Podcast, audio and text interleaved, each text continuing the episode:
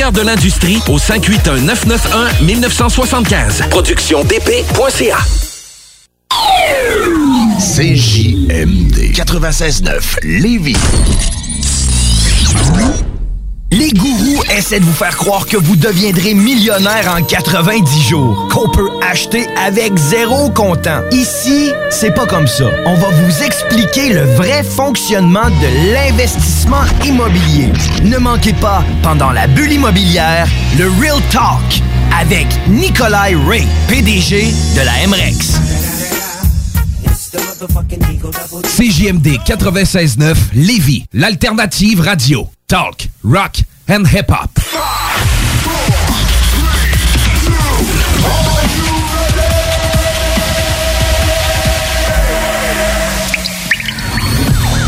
La bulle immobilière. La bulle avec Votre animateur, Jean-François Morin. Jeff, Jeff Morin, courtier Et immobilier. son co-animateur. Kevin Filion. À chaque semaine, on reçoit des experts sur tout ce qui touche l'immobilier. Et on jase. Des questions. Des réponses. Pour tout ce que vous devez savoir. Dans l'univers immobilier. La bulle immobilière.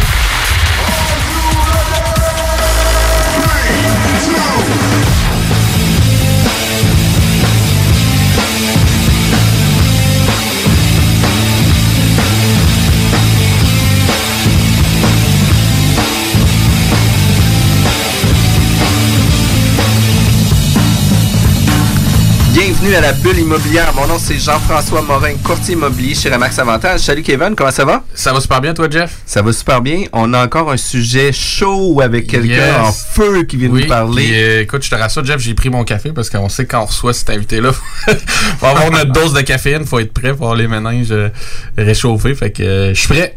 Faut, faut être allumé puis il faut Ouais. écouter parce qu'il y a beaucoup de contenu. Puis en plus, c'est de la grosse argent qui vont nous faire sauver en nous donnant quelques trucs. Ouais. Ça vaut réellement la peine. Aujourd'hui, on va recevoir Alexandre Blouin, euh, fiscaliste associé chez Barricade Fiscaliste. Bonjour Alex. Salut les boys. Salut. Comment ça va? Ça va très bien. Ouais. Même Good. si j'ai un début de journée un peu bizarre, on pourrait en reparler tantôt. Là. Wow, c'est ça. Écoute, euh, justement, Kevin voulait faire euh, euh, une ouverture un peu, justement, de, d'un nouvel article qui a passé récemment. Ben oui, en fait, je sais pas s'il y a des gens qui l'ont qui l'ont accroché comme moi, mais le- je pense que c'est la semaine passée que cette cause-là a été euh, reçue à une, je pense, une cour municipale à Québec, mais euh, certains investisseurs dans le fond de Québec euh, qui se sont réunis pour se défendre contre la ville par rapport à des contraventions qu'ils ont eu pour de la location court terme, finalement du Airbnb.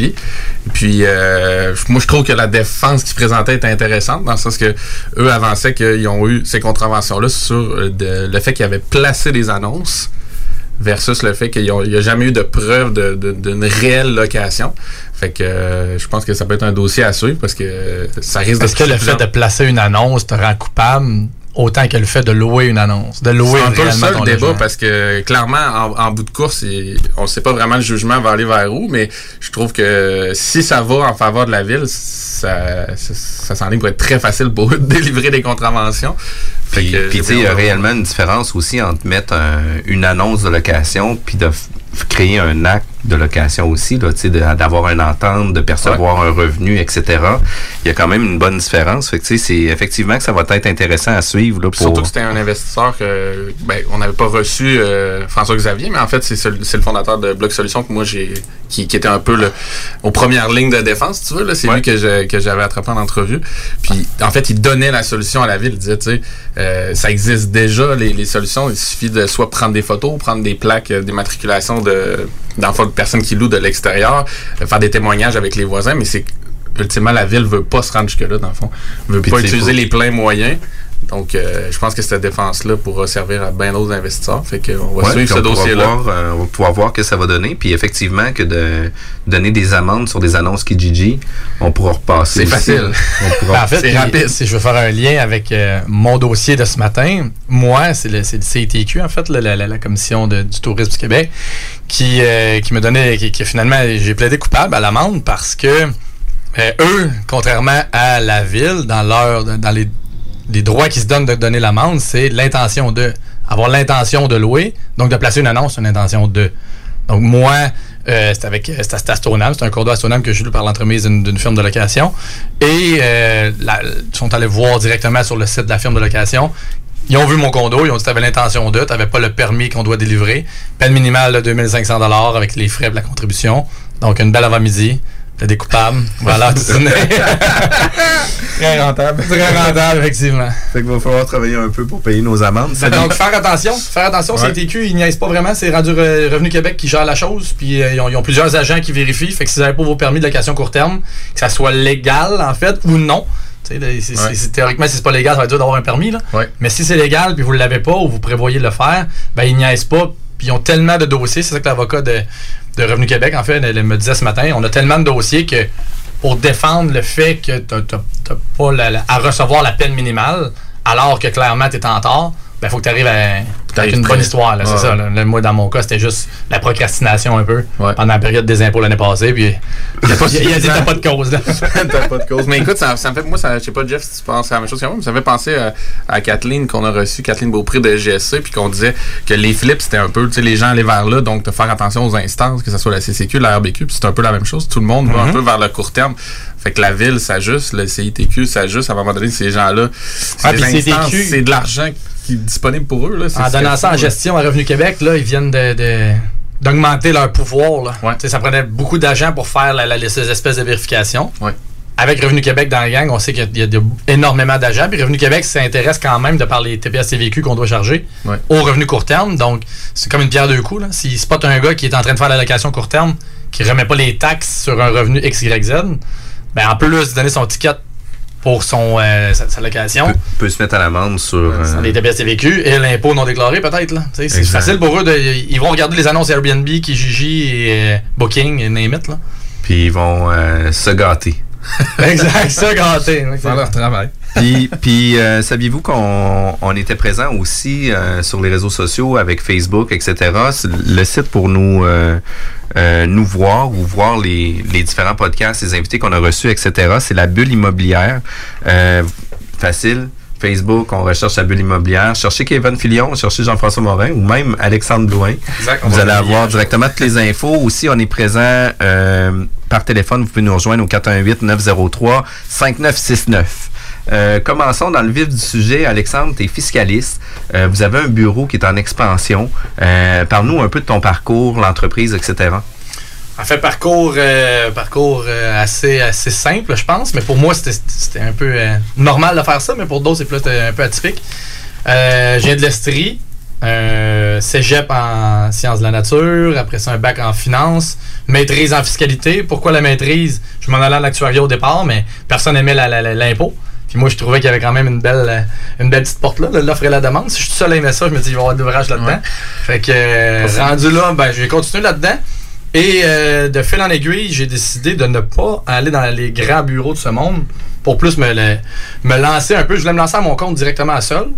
L'histoire veut que si j'avais fait ça, je serais, je serais plus ici ou je, me serais planté. Parce que ce qu'on apprend à l'école, c'est pas nécessairement ce qui est applicable dans la vie.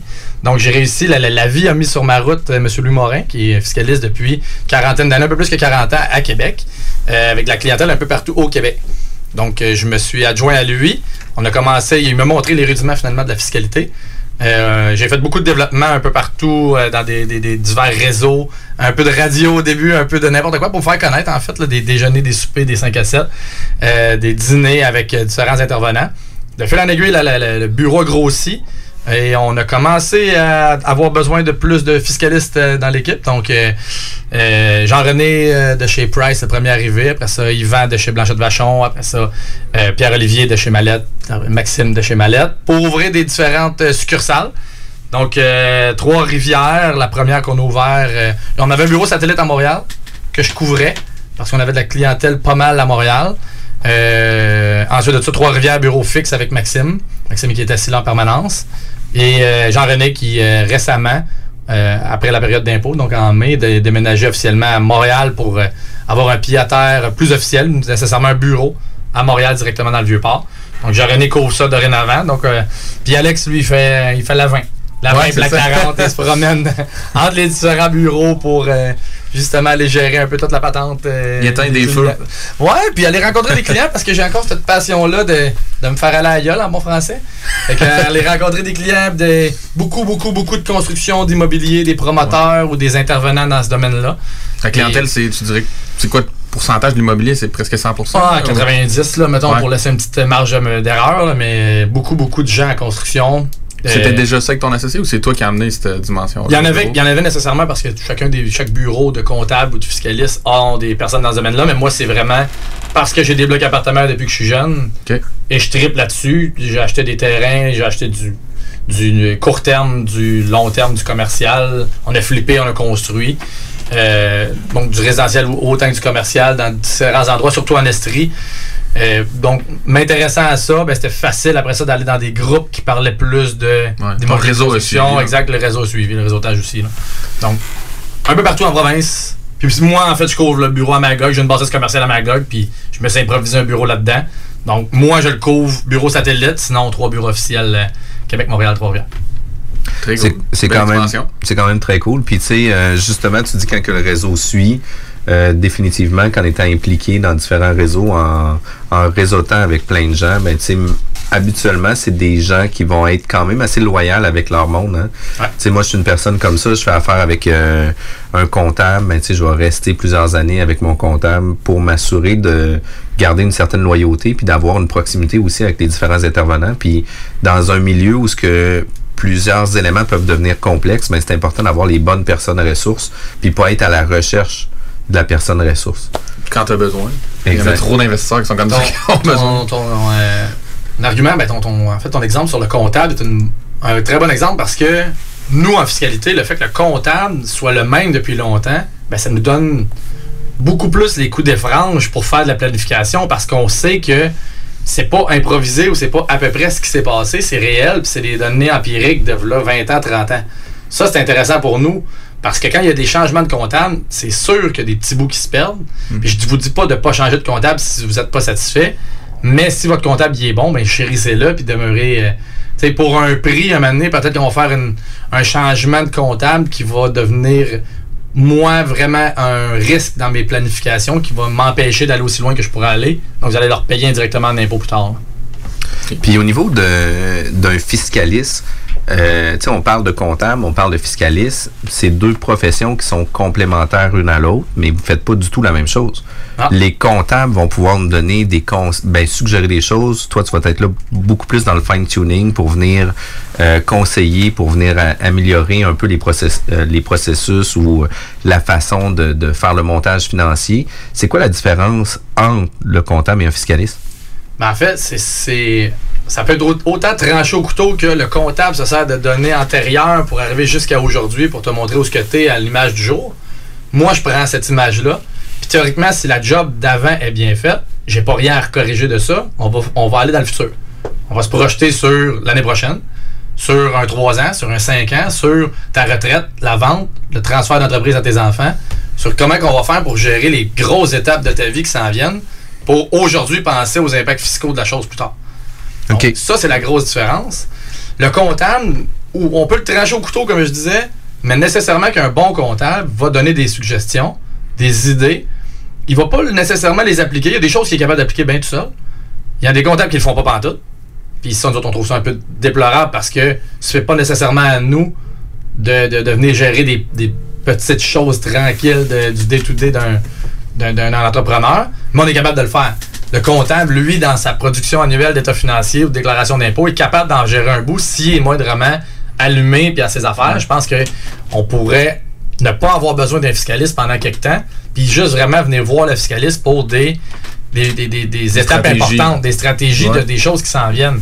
Si le, le dossier est bien aligné au départ, lors de l'incorporation, par exemple, on en reparlera tantôt, mais si c'est bien fait dès le départ, ben, théoriquement, le fiscaliste va juste arriver quand ben, on a une grosse expansion, Mhm. une acquisition, une fusion, quand on va intégrer un nouvel associé, ou quand il y a quelque chose qui va se passer qui est, on peut mettre une- un avant-après dans notre tête. Là. Ouais. Avant telle chose, ben, ça allait marcher de cette façon-là. Après, comment ça marche, ben là, on a peut-être à se poser des questions. C'est peut-être une question de spécialisation. Si tu dis ton comptable, il est- peut-être quelquefois il en échappe ou il, y a quelques Exact. notions. Fait qu'encore là, probablement d'aller vers un comptable qui est spécialisé dans ton type de domaine, par exemple l'immobilier ici, Ouais.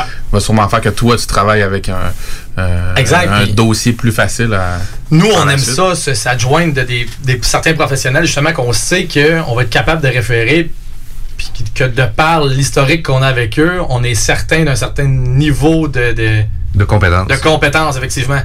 c'est pas parce que les autres sont pas bons, mais nous, on a une banque d'une dizaine de comptables, mettons dans Québec et les, grands, et les environs. Même chose en Estrie, même chose à Trois-Rivières, Montréal encore plus. De gens, mais, tu sais, Laval puis Montréal, les autres, ils- c'est à côté, mais il n'y a personne qui, qui veut traverser pour aller de l'autre bord. C'est tellement loin. Ah ouais, c'est ça. Puis la même chose dans la Rive-Sud puis Montréal. Donc, on a des, banques de professionnels avec qui on aime ça faire affaire, qui eux aussi, en, en retour, aiment ça faire affaire avec nous. Fait que ça fait des, des échanges qui sont beaucoup plus harmonieux puis beaucoup plus faciles. Puis on peut, on, on peut se, se fier sur les, les dossiers qu'on a. Contrairement à d'autres, qu'on on reçoit des documents comptables, puis on se dit, d'emblée, on aime ça valider certaines choses, des grosses bases, pour un peu tester si le comptable est vraiment aussi comptable qu'il devrait l'être. Là. Toi, comme fiscaliste, as-tu des choses que tu peux corriger, mettons, sur un, petit, sur un passé court Mhm. terme ou vraiment, tu es toujours dans le futur tu es toujours dans les projections? Non, on est capable de corriger. On le fait justement là, pour. euh, on va en parler. hein, Justement, c'est un des sujets, je pense, aujourd'hui. là. Mais on- des, des, des, des exemptions pour résidence principale qui avaient été mal optimisées dans un certain dossier. On est en train de corriger trois ans en arrière pour aller rechercher parce qu'il y a eu deux exemptions pour résidence principale dans les trois dernières années. Donc, on corrige puis on recorrige. Euh, pour aller chercher des. Mais c'est des montants qui sont assez importants, là, des, Oui. des, des 20-30 000 d'impôts par, par shot. Donc, c'est pas mal. Le client nous aime bien, là.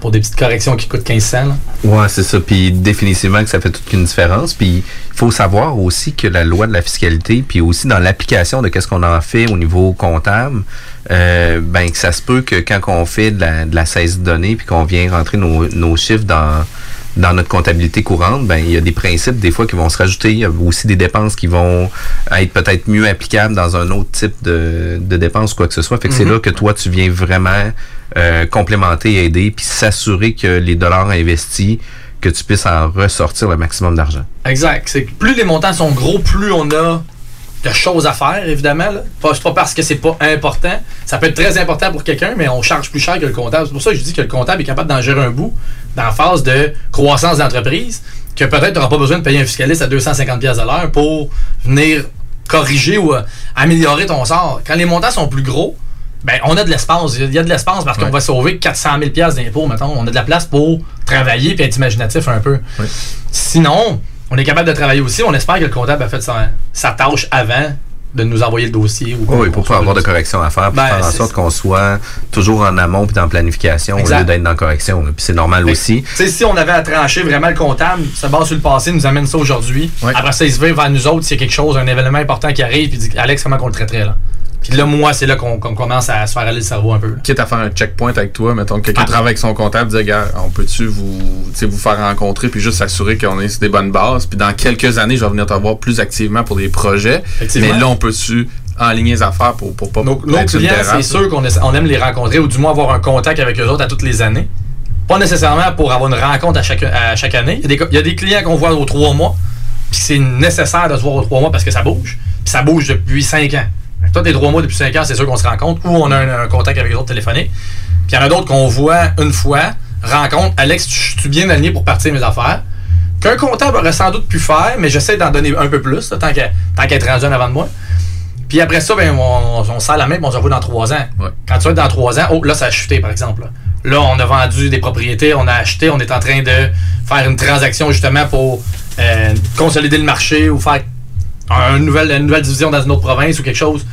Là, là, là ça, prend, ça, ça prend un peu plus de, de fine-tuning, comme on disait tantôt. Ouais, fait que là, on, on prend le temps. Fait qu'on comprend que quand t'as vu 3-4 fois, on connaît tous les concepts puis on n'a plus besoin de toi à vie. là. Ouais, à vitesse que je parle, t'es entendu, t'es peut-être pas compris. Ouais, c'est ça. C'est ça le truc. c'est ça la passe. Puis justement, en pré-entrevue, on en parlait justement là, que tu sais, on a fait une pré-entrevue avant de pour aligner un peu le- les sujets de conversation d'aujourd'hui. Puis à toutes les fois, on dit crime, on a encore appris, on pense connaître, Totalement. on a encore appris, puis on est encore sur autre chose. Fait que c'est quand même super cool.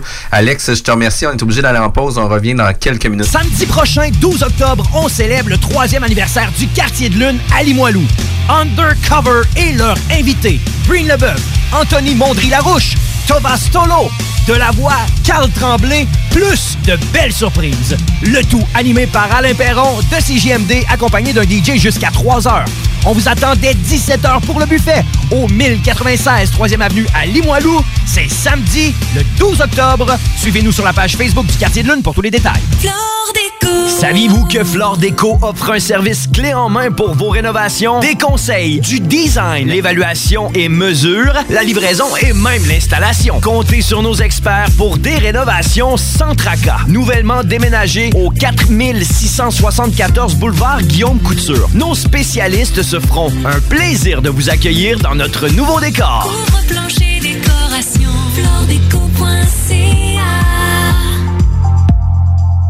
Les gourous essaient de vous faire croire que vous deviendrez millionnaire en 90 jours, qu'on peut acheter avec zéro comptant. Ici, c'est pas comme ça. On va vous expliquer le vrai fonctionnement de l'investissement immobilier.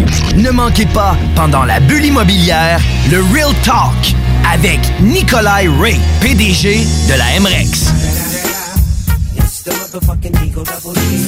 Fromagerie Victoria.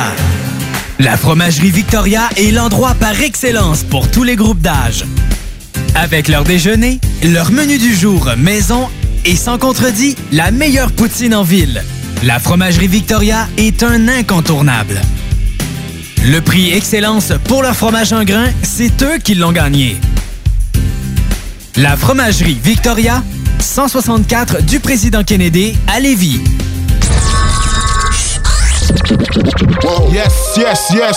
FUWCE E accent grave, c'est fucké à l'appareil. Directement de 96.9, c'est JMD à Lévis, Québec, 418-514. Ça vient du cœur. C'est JMD.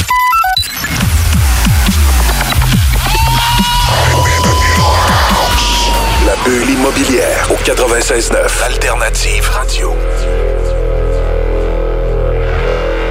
De retour à la bulle immobilière euh, avec Alexandre Blouin, fiscaliste associé chez Barricade Fiscaliste. Écoute, Alexandre, tu dois te faire poser un paquet de questions, euh, dont une, euh, comment ça marche l'exemption sur la vente de notre propriété principale? Mhm.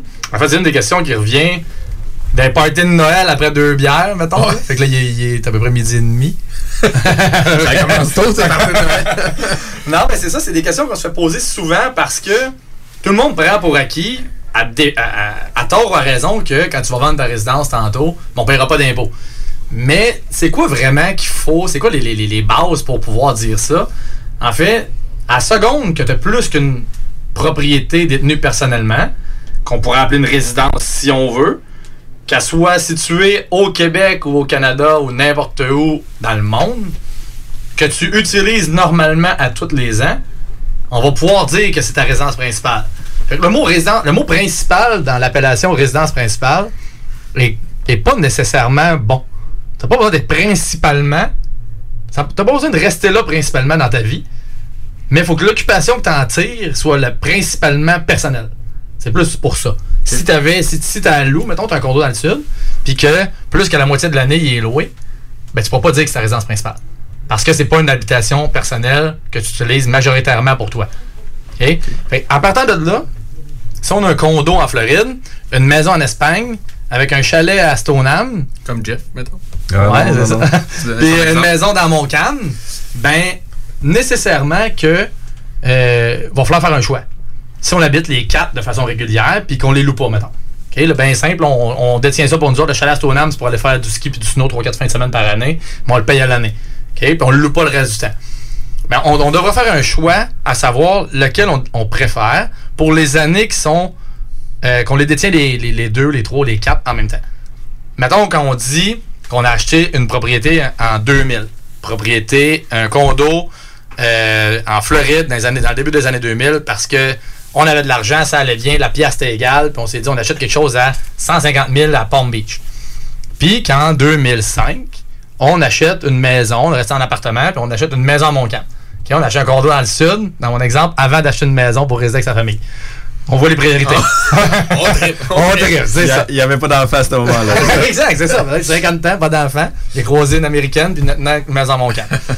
Euh, de 2000 à 2005, on a une seule propriété, qui est un condo en Floride. Pour ces cinq années-là, nécessairement qu'on n'a pas de choix à faire. Si on avait à vendre aujourd'hui, on mettons qu'on se met en 2020 pour faire des chiffrons, on est en 2020, on vend notre condo dans- en Floride, ben, le choix de résidence principale pour les années 2000 à 2005 serait pour le condo en Floride. C'est sûr. Donc, on aurait 5 années de réglé sur 20. Après ça, Juste pour être sûr que je suis, si tu l'as loué pendant cette période-là, est-ce qu'elle reste quand même ta résidence il faut principale? que ça soit principalement utilisé par toi.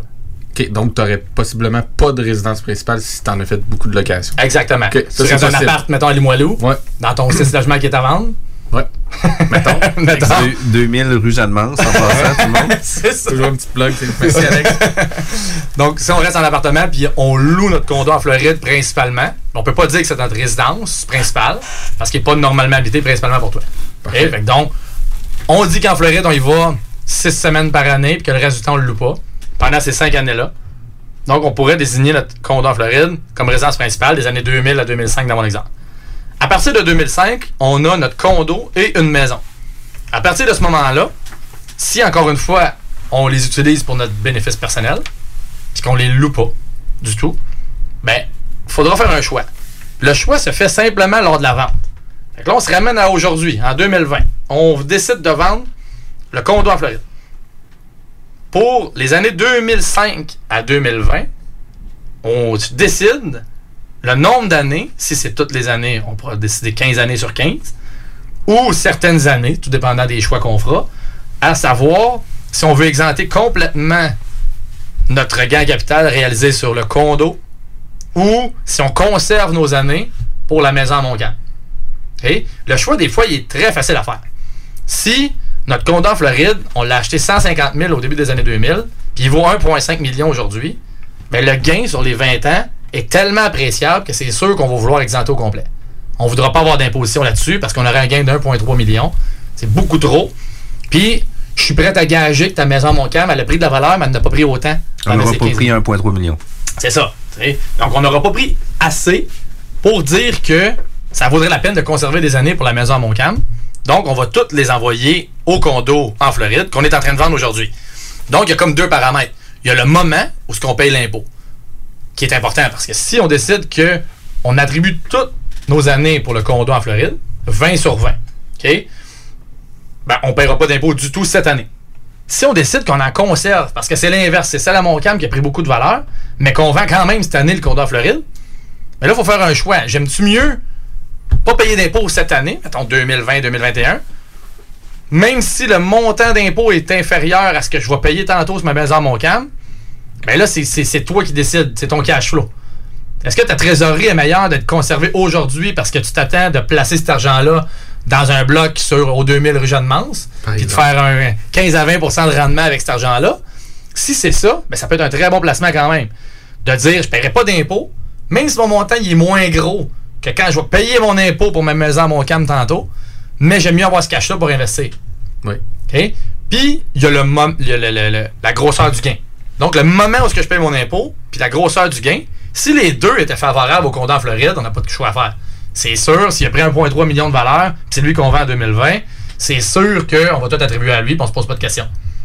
Tandis que si c'est concurrent, mon gain à mon cam, il est plus gros, mais je vais année le compte en Floride, mais là, on a un choix. T'aimes-tu avoir ton cash, cash flow tout de suite, ou t'aimes mieux payer, conserver tes années, ok, m'a- m'a décaissé de l'impôt cette année, qui va être un peu plus, ben, un peu moins d'impôt que tantôt, mais je prédis que tantôt va tellement sauver en conservant mes années Oui.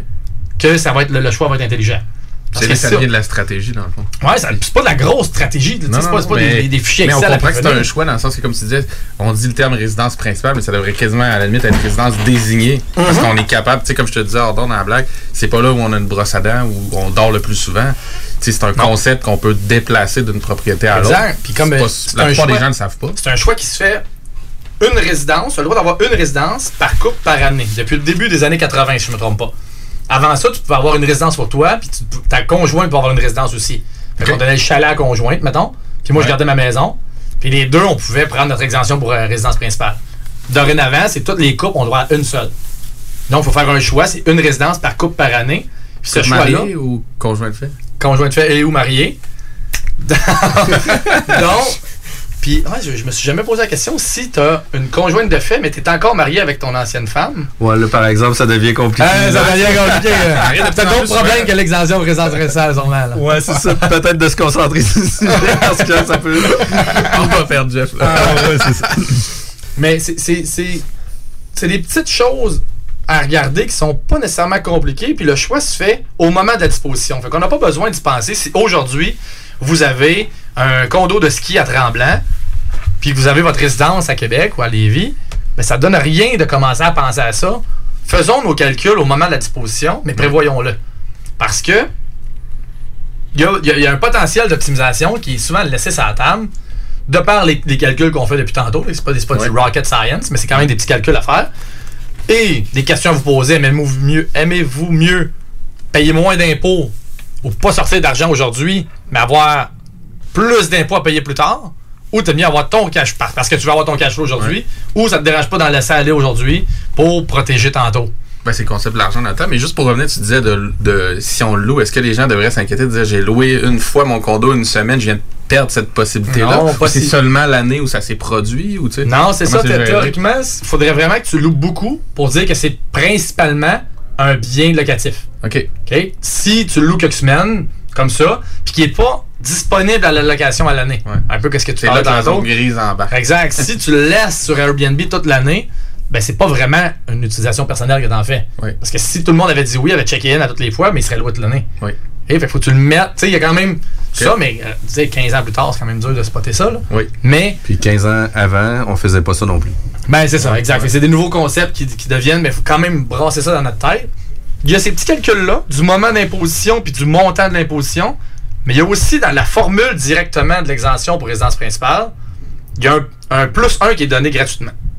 Mais juste avant qu'on parle du plus 1, moi j'ai une question. Est-ce que on est obligé de venir actualiser les valeurs, la prise de valeur antérieure? Tu sais, par exemple, entre les années euh, 99 ou tu sais, les années euh, 95 à 2003 où ce que le marché était vraiment à la hausse, euh, versus tu sais, euh, ou de 2003 à 2009 où ce que là c'était vraiment à la hausse euh, au top.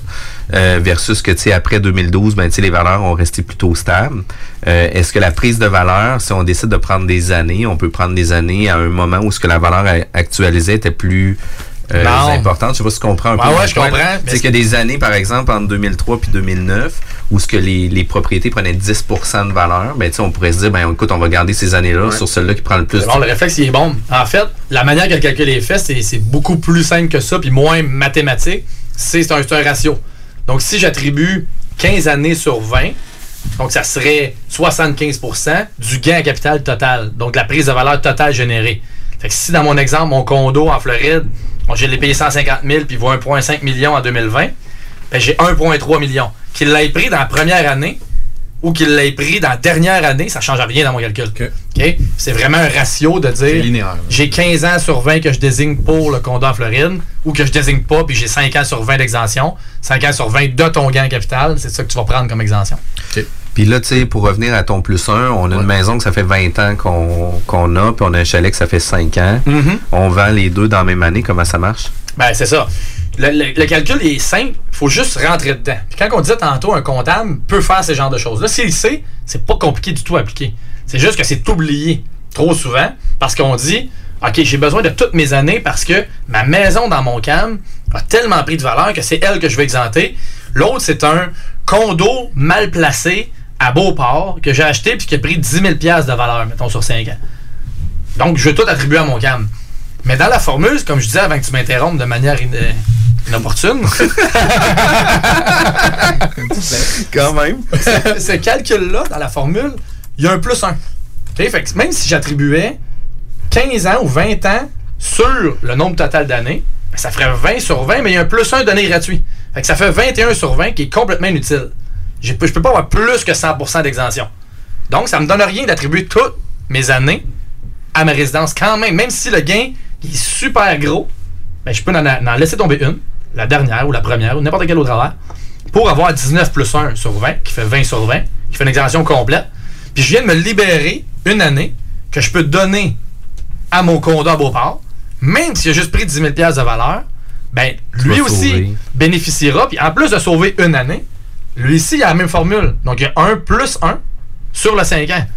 Fait que de garder une année qui me sert à rien, vient de me donner une exemption de 40% pour mon 10 000 40% de 10 000 fait 4 000 Gain capital imposable à 50%. Donc 2 000 imposable. Ton taux d'impôt, si cette année-là est à 50, ce conseil-là vient de valoir 1000 Puis ça ne coûte rien, c'est niaiseux à faire. Mais ça vaut 1000 pour une prise de valeur de 10 000. Mais là, une prise de valeur de 100 000, ben Chris, on vient de faire sauver 10 000 au client pour quelque chose qui se fait en 8 secondes. Ben, écoute. Mais il faut juste le savoir, c'est quelque Oui, chose. j'achète, j'achète. Ah oui, on achète, on achète en masse, mais une des questions que je me pose, tu sais, euh, je vends ma résidence principale le 31 décembre de l'année précédente, mais je vends mon condo le 1er janvier de cette année. Fait que, tu sais, est-ce que ça fonctionne au niveau des 12 derniers mois complets ou ça fonctionne avec Ah, une civile. année civile du 1er au 31 décembre? Exact. Exact. Fait que là, si tu vends le 1er janvier, ben là, tu as une année de plus. Fait que tu dois attribuer, tu dois penser dans ton calcul d'attribution une année de plus pour celle-là. Dans une stratégie d'exemption pour résidence principale, on vendrait le 31 décembre les deux. Exact, pour s'assurer. Ou, ça dépend. Si ton but, c'est de retarder un année ton imposition, puis que tu t'en fous de l'exemption, ben, fallait pas. Si t'as en masse d'années d'exemption, tu sais, ça dépend vraiment Ouais, de ce que tu te C'est là qu'on tombe dans le stratégique. C'est là, là que C'est pas des grosses stratégies, non, mais c'est mais- des stratégies que le samedi matin, tu parles avec ta blonde, tu dis ouais, on va en vendre un. Combien d'impôts vont nous, combien d'impôts vont venir nous chercher si notre exemption présidence principale, avec ce qu'Alex a dit à la radio, ben si on l'a pas au complet, mettons là. Ben là, nous autres, on pensait pas de n'avoir parce que moi j'en ai plein là à Noël là, qui me disent ben non, j'ai deux, trois, un chalet, un condo, puis une maison. Je paye pas d'impôts sur tout ça. Mais non, c'est pas vrai là. Je te, je te jure que tu vas payer de l'impôt. C'est juste quand le montant, c'est là-dessus qu'il faut faire de la planification.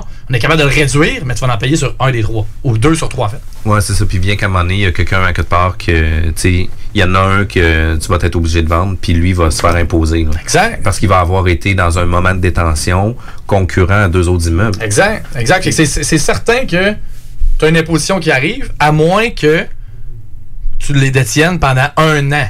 Ou ton, ton plus 1 de la formule va te sauver tout le temps. 0 plus 1 sur 1. Ça fait 1 sur 1. C'est à moins que tu aies détenu vraiment juste pendant une année.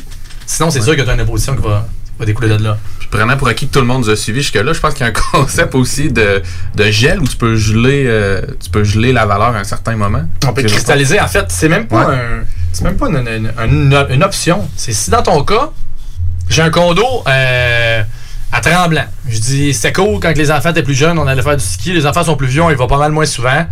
Mais le condo, il est bien placé, il est cool. On y va avec la fin, la, deux, trois fins de semaine par année avec ma blonde. Mais je vais le conserver. Le reste de l'année, ça coûte cher Tremblant depuis que ça va, mieux, depuis qu'il y a mis de dans la montagne. Ben, je vais commencer à le louer. Là, si principalement tu te mets à louer, ça peut plus être une résidence. Ça devient bien locatif. Il y a un changement d'usage qu'on appelle. Ton usage devient pour tirer un revenu et non plus personnel. Ce faisant, tu déclenches volontairement une disposition.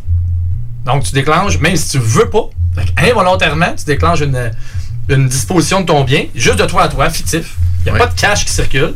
C'est GF qui vend à GF pour venir dire à partir d'aujourd'hui, ça devient bien locatif. Donc, la prise de valeur de ce condo-là que tu as payé 100 000 qui en vaut 300 aujourd'hui à Tremblant, ben à partir de 300 jusqu'à temps que tu vendes ou que tu reconvertisses en résidence principale, ben cette prise de valeur-là ne sera pas exemptable.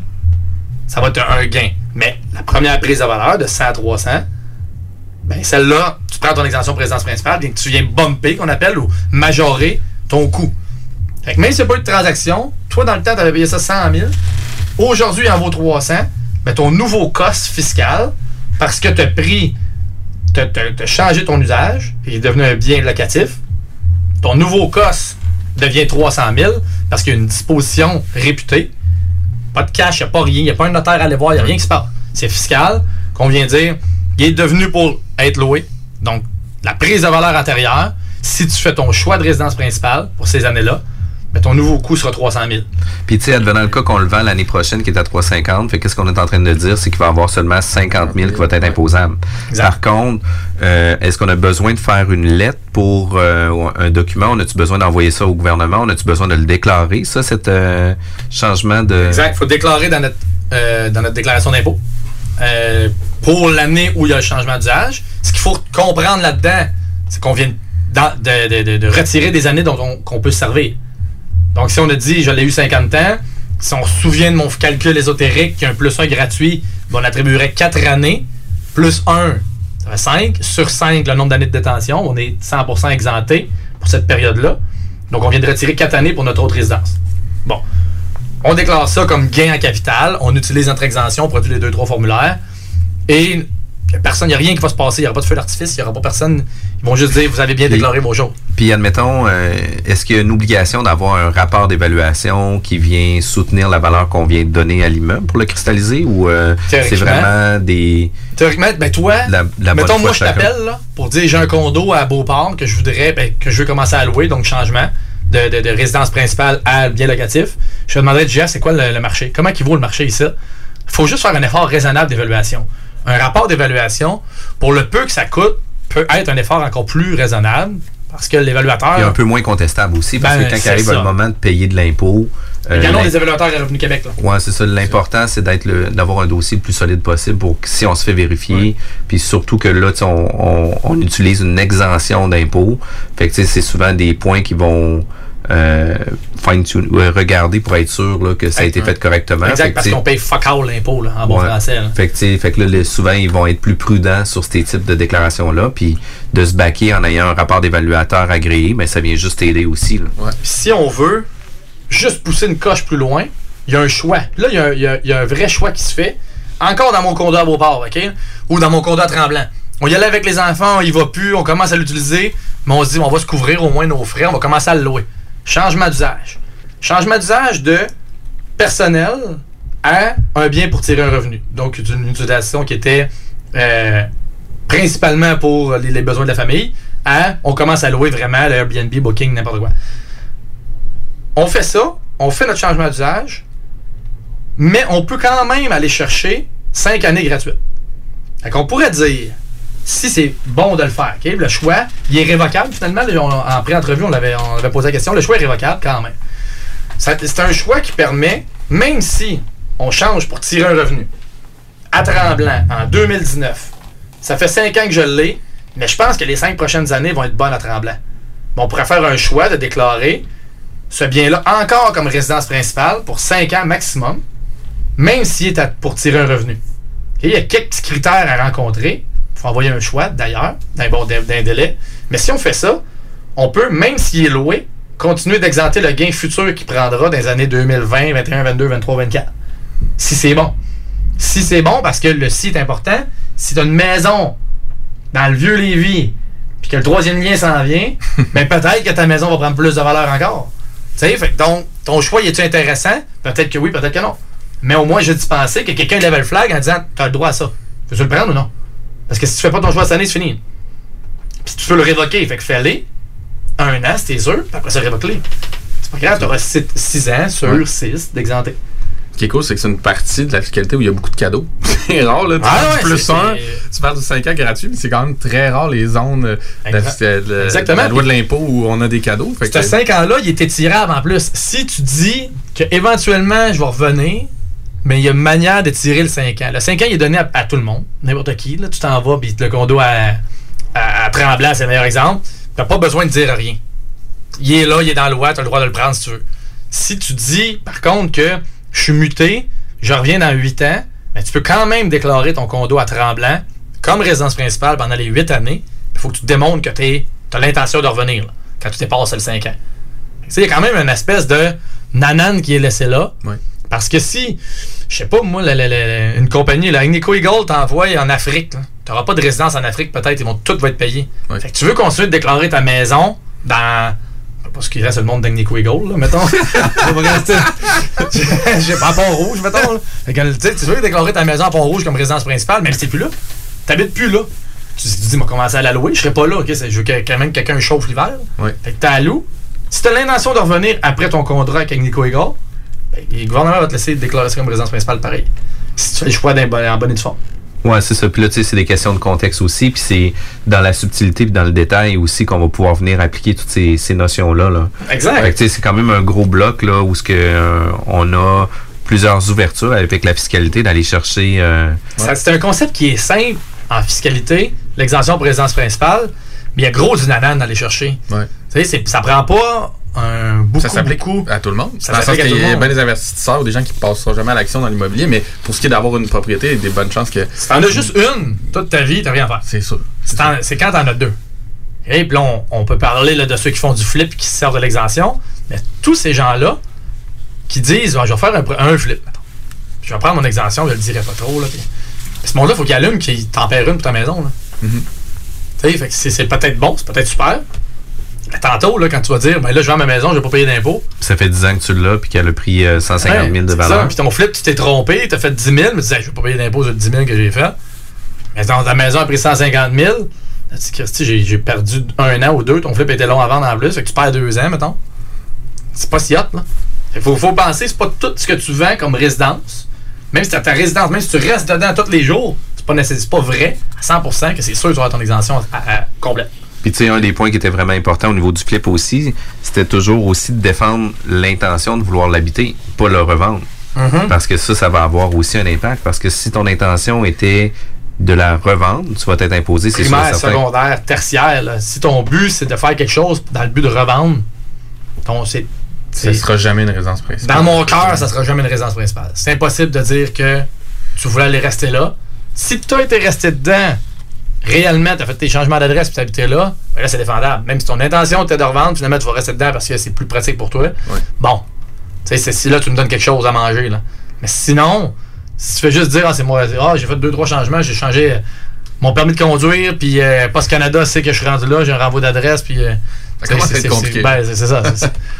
c'est quand même euh, très subtil, toutes ces, ces Ouais. informations-là. Puis c'est important de pouvoir avoir des consultations directement avec toi pour revoir notre situation. On en a fait une là, là-dedans, là, une super bonne. puis C'est un monsieur, un Italien, qui, qui- qui- qui est venu nous voir, puis il nous a remercié encore tellement qu'il s'en allait pas dans cette direction-là, pas en tout. Mais juste d'ouvrir les yeux sur ce qu'il y avait en avant de lui, entre ces deux résidences, ben lui, s'en allait faire le choix, complètement le pas bon choix, pour aujourd'hui sauver un petit peu d'impôts, alors que dans trois ans, il était à la retraite, puis il s'en va en, en résidence en long. Dans trois ans, le gain était majeur. Il aurait, il aurait- il aurait passé à côté complètement. Wow, tu sais, quand même, ça fait toute une différence. On est obligé d'aller en pause. On revient dans quelques minutes. J'ai une Honda. Un CRV de Honda Charlebourg. Loué 60 mois à partir de 79 par semaine, zéro comptant. J'ai un boni de 750$ piastres et un gros sourire de satisfaction. Un vrai bon service, ça existe. Honda Charlebourg, autoroute de la capitale, sortie première avenue. Samedi prochain, 12 octobre, on célèbre le troisième anniversaire du Quartier de Lune à Limoilou. Undercover et leur invité, Breen Leboeuf, Anthony Mondry-Larouche, Thomas Tolo, de la voix Carl Tremblay, plus de belles surprises. Le tout animé par Alain Perron de CJMD, accompagné d'un DJ jusqu'à 3 heures. On vous attend dès 17h pour le buffet au 1096 3e Avenue à Limoilou. C'est samedi, le 12 octobre. Suivez-nous sur la page Facebook du Quartier de Lune pour tous les détails. Les gourous essaient de vous faire croire que vous deviendrez millionnaire en 90 jours, qu'on peut acheter avec zéro comptant. Ici, c'est pas comme ça. On va vous expliquer le vrai fonctionnement de l'investissement immobilier. Ne manquez pas, pendant la bulle immobilière, le Real Talk avec Nikolai Ray, PDG de la MREX.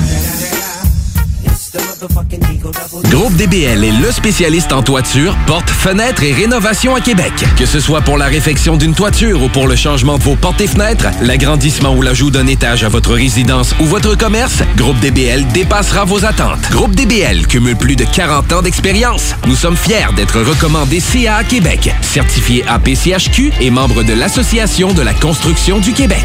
Rejoignez-nous au 88 681 25 22 et suivez notre page Facebook pour découvrir nos réalisations. GroupeDBL.com, le complice de vos meilleurs projets.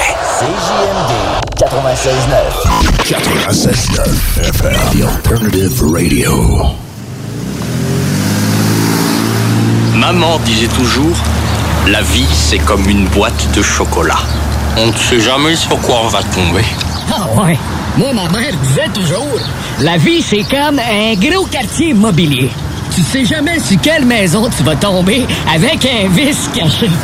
Et pour ça, il y a toujours un courtier pour répondre à tes questions. La bulle immobilière au 96.9, l'alternative radio. De retour à la bulle immobilière avec Alexandre Blouin, fiscaliste associé chez Barricade Fiscalis. Euh, Kevin, on pense connaître plein d'affaires au niveau de la fiscalité. Tu sais, on, on jongle dans l'immobilier, on a plein de concepts qu'on est capable d'appliquer. Puis à toutes les fois qu'on parle avec Alexandre, euh, hors d'onde, on est obligé de poser des questions encore. Parce Mais que stade de l'ignorance, tu sais, de ne pas savoir que je sais ou de savoir que je sais pas. Ben là, je sais que je sais pas. Aujourd'hui, c'est des journées de même quand tu vois Alex. C'est ça. Très heureux, très heureux de faire cet effet-là. Ouais, c'est ça. Puis écoute, euh, c'est sûr que c'est des, c'est des capsules ou tu sais, euh, une émission que les gens vont réécouter, puis tu sais, pour euh, se mettre à jour sur les concepts aussi, puis de pouvoir. s'éveiller à des concepts, non? C'est pas de toutes les saisir, toutes les comprendre, puis tout être capable de les mettre en pratique aujourd'hui. Mais c'est surtout de faire des flags, là. Ouais, c'est ça. Puis c'est surtout de faire affaire avec des, des pros qui connaissent ça, puis qu'eux autres vont lever les flags pour toi, eux autres vont trouver des stratégies pour toi, puis vont t'aider à avancer là-dedans. Mais une des choses qui est vraiment importante, c'est qu'on se pose toujours la question à titre d'investisseur immobilier, est-ce que j'achète en perso ou j'achète en corpo? Parce qu'il y a plein, plein, plein de groupes euh, dans l'immobilier qui vont dire ah non tu sais euh, un flip une compagnie. Il y en a d'autres qui vont dire tu t'achètes un bloc c'est une compagnie puis tu vas avoir une compagnie de gestion en plus puis ton holding. Il y en a d'autres qui vont avoir euh, plein de stratégies. On fait comment dans tout ça? Parce que tu sais il y a des gens qui ont 400 portes qui habitent euh, qui sont au personnel puis il y en a qui ont 400 portes au niveau corpo. C'est où qu'on se place dans tout ça? Mhm. En fait, cette question-là, on l'a très souvent, puis sans, sans vouloir à rien à personne, il y a beaucoup de, de- de- de- gourous dans le marché qui, je sais pas si c'est parce qu'ils ont des kickers sur la création de compagnies, là, mais nous, là, des compagnies, on n'est pas des fervents amateurs de ça. Ça n'en prend. Il y a des fois, c'est vital, puis quand même, même qu'on voudrait te, te- te- te conseiller autrement, les impacts sont trop importants de te dire de ne pas en avoir une. Mais il y a des fois où les compagnies puis des structures là, à deux, trois puis quatre compagnies, même cinq qu'on a vu récemment, avec rien encore dedans. là. On part là, on est nouveau-né en immobilier et on a suivi une formation, je sais pas de quel euh, de quel type ou de quelle école ou de quelle chose, mais de, de dire que ça prend cinq compagnies pour commencer en immobilier, alors que j'ai des clients, comme tu disais, qui ont 400, puis je pense que c'est les, les- je suis en train de battre ce record-là avec un nouveau client, qui c'est, c'est, c'est, c'est genre un demi-million de portes. Un demi-million de portes qu'on parle de 500 non, 500 pas. En fait, qui euh, qui a pas de compagnie encore. Qui lui a acheté dans des années où c'était vraiment le financement était simple puis le- le, sais c'est pas des années aujourd'hui, c'est des, des- des- des clients plus âgés mais qui se sont que, que même moi je suis pas capable de lui dire aujourd'hui qu'il y a un avantage quelconque d'avoir une compagnie dans son cas à lui. Il y a des gens comme Kevin par exemple. Kevin, il y a une compagnie de construction. Lui, c'est certain à 100% que je vais conseiller d'avoir une compagnie de gestion qu'on appelle un holding, compagnie portefeuille, compagnie à numéro, compagnie de détention, appelez-la comme vous voulez, compagnie immobilière, j'ai- tout entendu. C'est sûr que je vais te conseiller d'en avoir une parce que ta compagnie de construction va générer de l'argent, va générer des profits, un taux d'impôt qui est, qui est cette année, vu que tu te qualifies, on va, on va revoir les règles tantôt, mais vu que tu te qualifies aux nouvelles règles gouvernementales, ben, ton taux d'imposition va être à 15% en 2019. OK? Pour le premier 500 000 de profit. Si tu payes 15% d'impôt, on veut être capable d'utiliser cet argent-là, le net. Donc 100 000 à 15 il te reste 85 000 net. Ce 85 000-là, tu veux être capable, puis nous autres aussi, que de l'utiliser dans un environnement où il n'y aura pas de nouvelles ponctions fiscales avant d'être capable de mettre une mise de fonds. Donc, si on la laissait dans ta compagnie de construction directement, ça marcherait.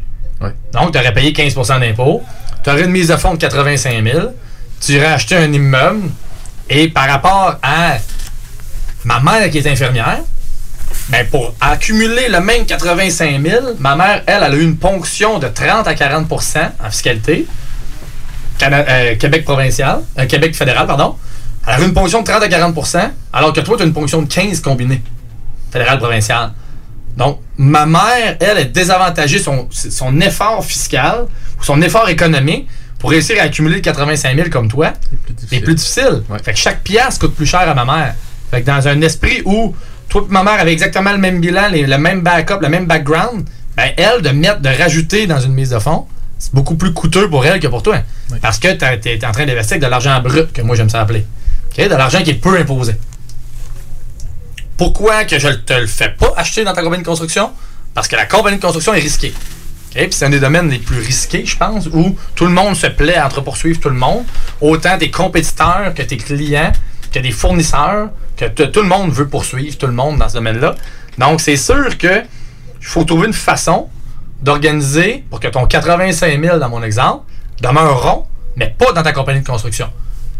Fiscalement parlant, entre deux compagnies, si c'est bien organisé, si ta compagnie de gestion, ton holding, ta compagnie portefeuille, ta compagnie immobilière détient des parts dans ta compagnie de construction, on est capable de transférer ton argent entre les deux sans impôt. Fait que ton 85 000 reste bien rond dans ta compagnie de gestion. Puis à partir de là, tu peux investir. Qu'est-ce que ça t'a donné fiscalement parlant? Fuck off. T'as rien. T'es pas mieux que si tu l'avais acheté dans ta compagnie de construction. Mais légalement parlant, tu te protèges. Tu te protèges. Ton 85 000, on l'a versé en dividende. Donc, il est sorti de ton bilan. Il apparaît plus dans ta compagnie de construction. Il est isolé dans ta compagnie de gestion, qui, elle, elle, s'est fait payer comme actionnaire de ta compagnie de construction. Donc, elle, dorénavant, c'est son argent qu'elle peut investir. Fait qu'elle fait une mise de fonds au nom de Gestion Kevin Filion. À partir de là, c'est elle qui va acheter. Donc, ton premier immeuble, je l'aurais fait acheter de même. Pourquoi que dans certains cas, il y a des gars qui ont 500 portes puis qui ont aucun, aucune compagnie? Ben, c'est parce que un, des gros éléments déclencheurs de faire des compagnies, c'est de l'argent brut. JF, tu es capable d'en générer aussi. Moi, je suis capable avec ma compagnie. Ma mère n'est pas capable. Ma mère, son argent, c'est sûr qu'il va avoir une ponction fiscale à la source, retenue par l'hôpital, de 30 à 40% si ça paye. Fait qu'elle, elle a déjà payé. Son argent est net. Tu sais, déjà quand elle n'est pas au top de l'impôt, mais elle a déjà plus que dans une compagnie. Donc, ça me donne rien de prendre cet argent-là. Ma mère a fait 100 000. 40% d'impôt, il reste 60 000. Elle a dit, ben moi, rendu là, j'ai besoin de 30 000 net pour vivre. Il me reste 30 000 à investir. Ce 30 000-là, il est déjà net d'impôt. Même sur le pitch d'une compagnie. Même sur le pitch en t'as pas de compagnie. gain fiscal à faire ça. Aucun, aucun gain. C'est juste de l'argent net d'une compagnie que tu avais net personnel. Ça t'a coûté une compagnie pour faire l'investissement. Plus la comptabilité, plus la gestion, plus Exact. les impôts, plus. Exact, exact, exact. Plus, plus, plus toute la vie. Là. Puis ça, si tu dis, ben, ça me donne rien, je vais la fermer, mais tu as des frais pour fermer ça aussi. Ouais. D'un bout à l'autre, ça te coûte quelque chose Mais de plus. un des points qui était vraiment important par rapport à ça, c'est que ta compagnie sur le, avec laquelle tu veux transférer des actions euh, doit avoir des actions dans ta compagnie avec les, les fonds qui vont. Ta compagnie de gestion doit détenir un lien, un lien d'action, doit être actionnaire de ta compagnie de construction. Le. Est-ce qu'il y a un minimum d'actions? Ça peut être 1%, ça peut être 10%, 20%? Ça, on aime bien, nous, profiter d'une espèce de, de loophole en fiscalité qui existe actuellement, une espèce de petite passe-passe. On est capable, si Kevin est, mettons, dans un monde, Kevin est seul dans sa compagnie de construction, bon, on aime bien être capable de mettre 1% dans la compagnie sur une action ordinaire, puis de mettre 99% sur une autre catégorie d'actions ordinaires d'un à Kevin. Donc, on garde un lien personnel et un lien corporatif on met pas la même catégorie pour être capable de verser sur le 1% la totalité des dividendes qu'on veut monter dans la compagnie de construction. Puis pourquoi qu'on garde un lien personnel à Kevin? Si il vend des parts dans sa compagnie de construction ou si il vendait sa compagnie à un compétiteur, ben, il y aurait son exemption pour résidence euh, pour, pour- exemption pour gain de capital, l'espèce de 800 000 là, que tout le monde parle. Mais ça, il l'aurait parce que ça prend une détention personnelle pour faire ça. Dans, jouer d'une sur les deux tableaux. là. dans le cas d'une compagnie, ouais, actuellement, les espèces de petites passe-passe qu'on est capable de faire. Es-tu éternel, je le sais pas, mais ça coûte pas cher à faire. On aime Puis, ça la comme nous, par exemple, comme courtier immobilier, pour avoir euh, détenir une compagnie, une société, on est obligé d'être actionnaire personnel à 90% de nos actions. Ça veut dire que si moi j'avais l'intention de faire ça, ben je pourrais par exemple prévoir 10 compagnies où ce qu'il y aurait chacune 1%, puis là je pourrais séparer mon argent dans chacune des compagnies. J'aurais jamais besoin de 10 compagnies. C'est ça, c'est plus Mais ça, je m'en c'est juste allais, là. pour- On va t'en faire sauver des compagnies, là. Ouais, ouais, c'est ça. Non, non, non. non, mais mais tu sais, définitivement, puis c'est souvent une question euh, de, de, de sécuriser le risque, là, parce que c'est ça, c'est une protection qu'on se donne avec la compagnie. Là. Tantôt, là, quand je disais le Kevin, là, pourquoi je ne fais pas acheter son immeuble directement dans sa compagnie opérante de construction, c'est une question de risque. C'est Il plus de la profite fiscalité. déjà de toute la fiscalité qui existe. Il n'y a plus de, nouveau, de nouveautés en fiscalité. Puis, si on en fait une deuxième, là, ben là, là peut-être qu'avec la première, on avait 90%, 95% du légal puis du fiscal. Avec deux, là, c'est pas loin de 100%. là. Fait que d'en faire 4, 3, 4, 5, 6, il y a des raisons. Là. Moi, personnellement, j'ai une douzaine de compagnies. Pourquoi? Parce que j'ai des partenaires. Parce que je fais du flip puis que je trouve ça risqué. Parce que je fais de la construction neuve puis que je trouve que c'est risqué puis c'est plus risqué que mon flip c'est pas la même nature de risque. Parce que c'est d'autres partenaires avec qui je fais du flip que je fais de la construction que je fais de la détention. Parce que, parce que, parce que. Financement. Puis Exact. il y a aussi ou- toute la notion aussi de, de l'usage que tu vas en faire aussi. Là. Tu sais, Nous, on est propriétaire de d'autres compagnies. Mais c'est des compagnies qui ont des champs d'exploitation complètement différents aussi. Là. Exact. Fait que, tu sais, euh, j'ai une compagnie euh, où ce qu'on va faire euh, un CRM web, etc., ben, tu sais, je viendrai pas mêler ça à mes activités de courtage immobilier. Même chose, tu sais, Kevin avec sa compagnie de construction, puis qui détiendrait, par exemple, des, des immeubles à revenus dans sa compagnie de construction, ben, tu sais, sa compagnie de construction va moins bien, une hypothèque légale ou peu importe qui sort avec ça, ben, tu sais, ils veulent pas, tu voudras jamais qu'ils viennent prenne- prendre des garanties Non, sur tes tu immeubles à parlais des concepts de partenariat. Tu sais. Moi, par exemple, dans une compagnie de construction, j'ai un partenaire, mais il n'est pas dans mes activités immobilières. Fait que juste, juste pour ça, juste pour ça séparer les partenariats, ça. mais séparer aussi les profits. Tu, sais, tu, tu vois que tu fais des profits, ton bottom line, il, il est cool. Il t'a fait 100 000 cette année. Tu sais pas de laquelle des deux. Tu sais, toi, t'es trop entremêlé, t'es plus capable de démêler tes affaires puis de dire, c'est ses frais à lui, c'est tu ah, mais c'est un peu des frais des deux. Mais à quel pourcentage? C'est tout dans la même place, c'est séparé. Puis t'as pas les mêmes partenaires et où tu veux juste séparer ton risque, comme tu dis. JF, ben, c'est c'est facile d'en faire deux. Puis les détentions après ça, c'est- c'est c'est- c'est pas très compliqué d'organiser nos détentions un coup que c'est parti, mais de simplement tout mettre à la même place, c'est peut-être un raccourci dangereux. Tu as déjà toute la fiscalité, puis tu pourrais avoir des cours de Zumba, faire de la construction, puis être courtier dans la même compagnie, puis ça change rien à ta fiscalité. Fiscalement, Tu avoir l'optimisation est là déjà. Des immeubles en plus dedans, puis tu pourrais investir dans les actions de Tesla, Ouais. puis ça me dérangerait pas. T'es t'es correct. C'est juste que, légalement parlant, une question de protection d'actifs et ou de partenaires, ben là, tu, tu serais, tu serais pas correct. Là. Ça serait difficile de t'organiser. Puis à l'autre bout du spectre, comme tu dis, ceux qui commencent, qui se battent 5-6 compagnies, Ah d'après, d'après toi, c'est-tu un, un bon mot? ce Ben, c'est- quoi, pourquoi, pourquoi les gens vont vers là? C'est juste pour, pour, savent se faire, pour se faire des accords de partir en grand. C'est ça, exact. Il y en a que c'est vraiment parce qu'ils se disent que si j'en ai quatre, ben, ça va m'obliger à faire quelque chose. Ça, c'est c'est des gens qui pensent comme ça. C'est correct. là. dans un party de Noël. Ben, c'est ça. Mais il y en a d'autres qui savent pas. C'est de la désinformation. partir avec 6 000 piastres de dette, tu t'es Ouais, ben, obligé de travailler pour 6 000 Ouais, dans le si, fond, tu c'est te mets le ça. feu, euh, le feu au cul, comme on dit. Ben, peut-être, tu sais. Mais il y en a qui ont de la désinformation en disant qu'ils pensaient devoir avoir autant de compagnies, que c'était ça la base. Pour l'optimisation Parce que la manière que cette personne-là ou que ce, ce conseiller-là leur a, leur a indiqué comment partir en immobilier, mais ça, ça prenait 3, 4, 5 compagnies. Ouais. C'est complètement faux. Là. Et puis le meilleur exemple, souvenez-vous tout le temps que j'ai des gars qui ont 500 pas, pas un demi-million, mais 500, mais ils ont 500 pas, puis qu'au final, ils n'ont pas de compagnie encore. Quelqu'un que- qui génère pas d'argent brut, du petit taux d'imposition, là, 15 ou 20 là, il y a quand même une nouvelle braquette qui, qui- qui est en vigueur depuis 2019.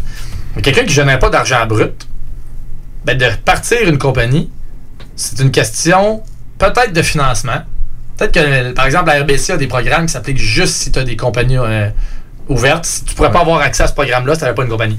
Donc, peut-être une question de financement. Peut-être une question de partenaire. Moi, je voudrais pas détenir quelque chose en copropriété indivise avec quelqu'un que je connais pas ou peu, quand même un qui est bien fin et qui est bien beau.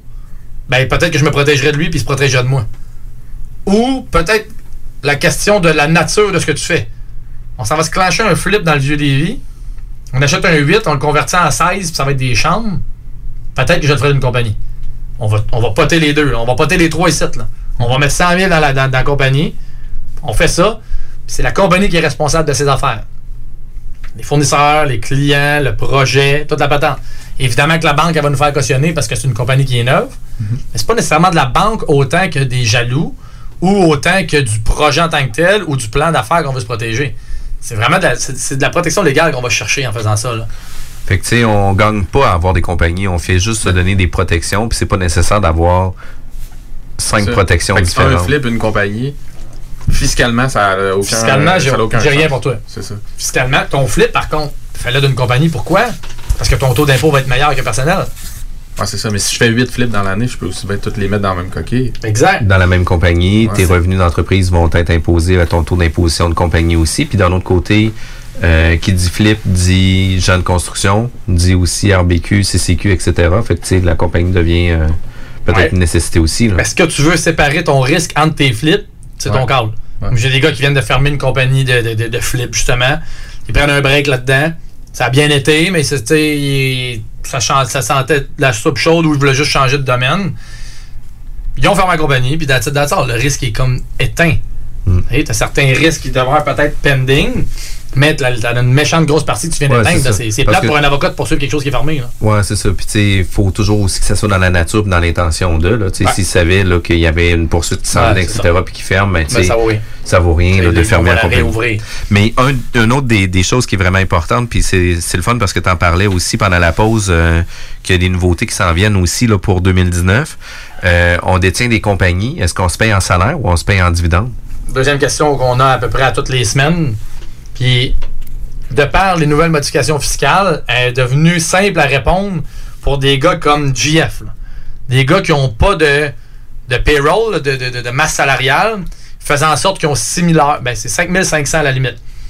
Des, compagnies qui peuvent prétendre avoir 5500 heures de payroll, donc des heures travaillées par des employés, autres que juste le président qui dit qu'il fait 6 000 heures dans l'année, ce qui est impossible, mais bon, ça prend des employés.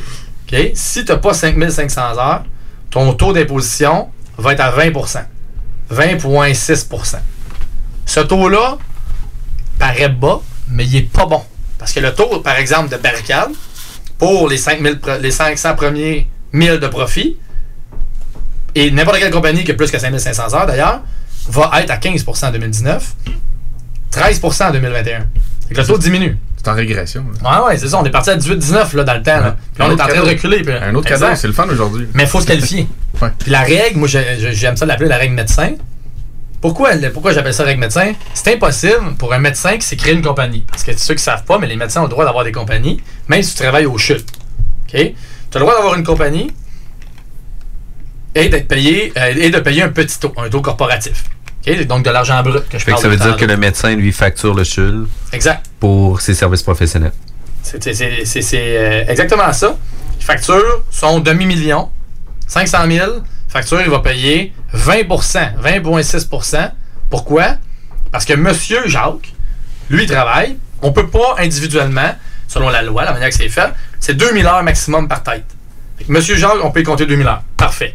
Il a dit ma conjointe m'aide dans mes affaires, puis elle aussi est en plein. Puis là, c'est en stagé. Mais bon, ma conjointe, elle est là-dedans aussi. Parfait, 2000 pour elle aussi. 4000. Kilos tu travailles à l'hôpital, là. Tout le reste du staff est payé par l'État. Tu sais, ta conjointe, tes enfants là, qui étudient à Sherbrooke, là, ben, les autres, tu peux pas y compter, ils sont pas temps plein. Fait que c'est difficile pour les médecins ou les courtiers ou les consultants de se qualifier puis d'avoir les 5500 heures d'une compagnie. Parce que tu sais, la problématique qu'on a aussi, comme notre statut de courtier immobilier, c'est qu'on est des travailleurs autonomes aussi, puis on veut pas être euh, souscrit avec la CNESST, etc., etc., qui veulent nous conserver en individu. Par contre, en compagnie comme ça, ben, ça devient un peu plus touché parce que tu vois, nous, au niveau de la gestion des ressources humaines, euh, c'est une autre de mes compagnies qui me facture les ressources humaines où ce que elle va euh, avoir le 5500 heures justement parce qu'on a du, euh, du temps dedans. Fait qu'elle, elle peut avoir un taux d'imposition plus intéressant versus moi, perso- ben, pas- Dans Jeff Morin, mettons? Ouais, exact. Ben, celle-là, je vais toujours me faire imposer au gros taux d'imposition. À moins que tu sois capable de démontrer que les employés dans ta compagnie de gestion de ressources humaines, ben que c'est quoi, son travail est tellement proche de ta compagnie de courtage que les employés peuvent, vous- pourraient être considérés comme appartenant à ta compagnie de courtage. Alors les deux profiteraient du petit taux. Ah ouais, mais ça, c'est une bonne idée parce que les employés sont directement dans mes bureaux. c'est quand même très Ça bon. pourrait être là. une façon, puis il y a, y y des médecins, il y a des regroupements, des espèces de pools qui se créent pour réussir à additionner puis se rendre à 5500 heures. Mais tu sais, ça doit pas être rare, par exemple, que trois médecins vont dire, ben écoute, nous, qu'est-ce qu'on va faire? C'est qu'on va jumeler une compagnie qui vont facturer, puis ils vont faire un split pot avec euh, l'argent facturé. Est-ce qu'ils peuvent faire ça? Il pourrait, si tu es capable de me démontrer que tes trois business sont suffisamment rapprochés. faut pas que j'aie trois entreprises dans la même compagnie. Ouais, ouais, si ouais. c'est le cas, ben tes heures, il va falloir que tu fasses trois fois 5500. Yeah, yeah, ok? OK? Fait qu'ils ont, comme, ils ont pensé un peu à leur affaire parce que c'est les médecins qui Ouais. veulent. Là. Oh, sais, ouais. Ils veulent payer ces, ces gens-là, les avocats qui sont seuls dans leur compagnie. Ils veulent payer ce monde-là qui devrait payer de l'impôt plus, mais ils veulent les pogner dans les compagnies. Ah, ils vont pogner aussi pas mal de courtiers immobiliers, là, parce qu'il y en a un paquet Ouais. là-dedans là, Ouais, qu'on ouais. détient Tous les courtiers, les 90%. consultants, les courtiers hypothécaires. Tous les travailleurs autonomes quand même des petites startups. C'est ça qui est plate parce que vous avez le rebound de tout ça. Mais les courtiers, vous êtes tous millionnaires. Fait que c'est- ils vous, voulaient- ils vous visaient vous autres aussi. ouais, c'est ça, ils disent tout ça, mais en vrai, là, quand tu regardes les chiffres et les stats des gens. Il n'y a on- pas une BM qui est claire. Là. Non, non, non, non. Il y en a- pas beaucoup qui sont ça. Ouais, c'est ça. Puis, en fait, ce taux-là, donc dans ton cas, si on oublie ta compagnie de gestion de ressources humaines ou n'importe quel médecin, genre de tantôt, Ben lui, vu que le taux il est pas bon, à 20% ben ce qu'on va conseiller à ce gars-là, salaire dividende, ça va être un salaire, c'est sûr. Parce qu'on va vouloir réduire le montant imposable à un taux pas bon. Le salaire étant une dépense. La compagnie a fait 300 000. On savait pas si on payait un salaire dividende. On décide de prendre du salaire. Donc 300 000 moins 100 000, il reste 200 000 imposables. Si on le payait à dividende, il y aurait 300 000 moins pas de salaire. 300 000 imposables à un taux pas bon. Dividende après. Donc on aurait plus, un plus gros montant, le 100 000 dans mon exemple, serait imposé à un taux qui est pas bon. Puis pourquoi il est pas bon? De un, il est plus haut. Mais en plus, il y a une double imposition. Tu repayes de l'impôt personnel plus. Sur Quand tu additionnes, tu es au-dessus de. Ah, t'es- t'es vraiment pas bon, là. C'est une désintégration, une sous-intégration qui est volontaire, là. Ouais, c'est ça. Ils voulaient qu'il y ait une double imposition, puis ils ont réussi à l'avoir avec ça. Fait que le, le médecin paye déjà un taux plus haut, puis en plus de payer un taux plus haut, quand il va se payer en dividende, il va repayer plus d'impôts. Ça, c'est, sûr pas bon, là. Fait que ça a fermé une coupe de compagnie, je comprends bien. Ben non, mais en- De là, médecins, les, médecins les médecins, eux autres qui étaient en compagnie, même si le taux il est pas bon, il est encore meilleur que le personnel. Ouais, c'est qu'ils peuvent Le- rester Le quand taux même. est à 20,6. là. Personnel, il paye du 55. là. Tu veux dire, s'ils tirent, 53, pas tout, s'ils tirent pas tous leurs revenus annuellement, ils sont encore mieux, pareil, Ah oui, de, de c'est ça, garder. les en compagnie, effectivement. Mais tu sais, l'autre chose qui arrive aussi, c'est que tantôt, tu, disais que tu sortais 100 000 de salaire. Mais tu sais, s'ils sortent 100 000, justement, ils vont avoir 50% d'impôt sur le 100 000 qu'ils vont avoir reçu. Ben, pas nécessairement, ça, c'est une erreur. La prochaine pièce va être imposable peut-être un taux de 45 à 100 000 pièces. À 100 000 de revenus, peut-être que ton, ton taux d'imposition va avoisiner le 45% Mais si tu regardes vraiment, ton l'impôt que tu as payé sur 100 000, c'est peut-être 27 là. 30 Parce que tu as profité de toutes les braquettes. là, ouais, ton taux moyen sur 100 000, il n'est pas à 50. Puis, vas prochaine avoir- pièce va être proche de 50. Fait que si tu rajoutes un autre 100 000 sur le 100 000, ah là, le- ce 100 000 là, La moyenne je pourrais dire, la moyenne va être haute. Là. OK, OK. Mais tu sais, puis tu as aussi le premier 20% que, tu sais, Parce que c'est naturellement. payé en été- dividende, mettons. Exact. Effectivement. Il aurait été payé d'une façon ou d'une autre. là.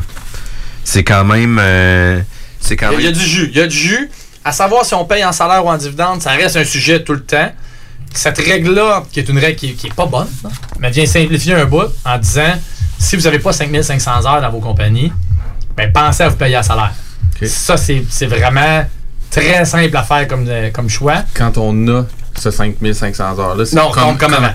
On retourne au même. On retourne comme avant, parce que c'est aussi difficile On regarde qu'avant. les crédits, on essaie d'optimiser vraiment. Les frais de garde d'enfants, on regarde. Est-ce que tu as de l'IRTD, une espèce de compte fiscal à récupérer? As-tu euh, as-tu besoin d'avoir un salaire parce que tu veux cotiser à RRQ? Il y a des avantages, ça prend peut-être une petite base de salaire pour avoir des années à RRQ. Euh, ton REER est important? As-tu besoin d'un abri fiscal dans tes affaires? Donc, en te payant un salaire, tu vas accumuler des droits REER. Si tu es, orienté vers un modèle où tu génères beaucoup de revenus fixes ou des revenus de dividendes étrangers, par exemple, pour n'importe quelle raison, ben c'est mieux d'un REER. C'est mieux dans l'abri fiscal parce que c'est vraiment des mauvaises impositions. Fait qu'on a mieux un abri fiscal que le REER ou le CELI pour investir là-dedans. Fait qu'il y a que ça- c'est quand même une certaine raison de, de vouloir préférer le salaire au dividende. Mais celle-là, dans ton cas, JF, si on oublie ta compagnie de ressources humaines, c'est sûr que ça serait du salaire. Comme pour tous les médecins. Donc, c'est une manière de tester votre comptable. Puis, puis, tu sais, ça va être justement, on va le tester en fin d'année, là, mais. euh, Si, si, si vous dites ah, ça n'a rien changé puis continue de te payer à dividende alors que tu es tout seul dans ta compagnie, il y a un problème. Ça, c'est sélectif pour l'année civile 2019. Exact. Ça, les nouvelles années en 2019. Puis tu sais, euh, tu vois, les états financiers vont sortir prochainement, etc. Fait que c'est des choses qu'on va se tenir à jour avec le comptable pour voir si tout est correct. T'es obligé d'aller en pause, on revient dans quelques minutes. Vous étiez à la bulle immobilière. 96 L'alternative radio. T'es tagué partout sur les murs de ma ville. C'est l'Alternative Radio Station 96.9. J'ai une Honda, un CRV de Honda Charlebourg. Loué 60 mois à partir de 79 par semaine, zéro comptant. J'ai un boni de 750 pièces et un gros sourire de satisfaction. Un vrai bon service, ça existe. Honda Charlebourg, autoroute de la capitale, sortie première avenue. Les gourous essaient de vous faire croire que vous deviendrez millionnaire en 90 jours, qu'on peut acheter avec zéro comptant. Ici, c'est pas comme ça. On va vous expliquer le vrai fonctionnement de l'investissement immobilier.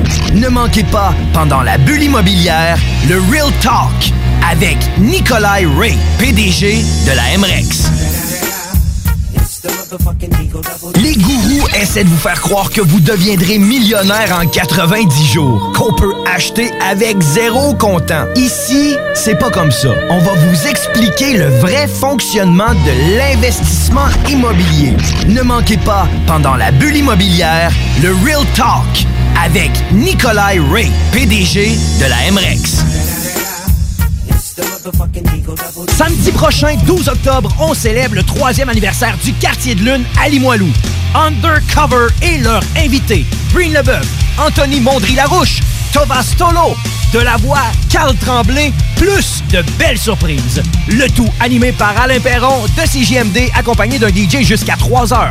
On vous attend dès 17h pour le buffet au 1096 3e Avenue à Limoilou. C'est samedi, le 12 octobre. Suivez-nous sur la page Facebook du Quartier de Lune pour tous les détails. Groupe DBL est le spécialiste en toiture, portes, fenêtres et rénovation à Québec. Que ce soit pour la réfection d'une toiture ou pour le changement de vos portes et fenêtres, l'agrandissement ou l'ajout d'un étage à votre résidence ou votre commerce, Groupe DBL dépassera vos attentes. Groupe DBL cumule plus de 40 ans d'expérience. Nous sommes fiers d'être recommandés CA Québec, certifié APCHQ et membre de l'Association de la construction du Québec. Rejoignez-nous au 88 681 25 22 et suivez notre page Facebook pour découvrir nos réalisations. GroupeDBL.com, le complice de vos meilleurs projets.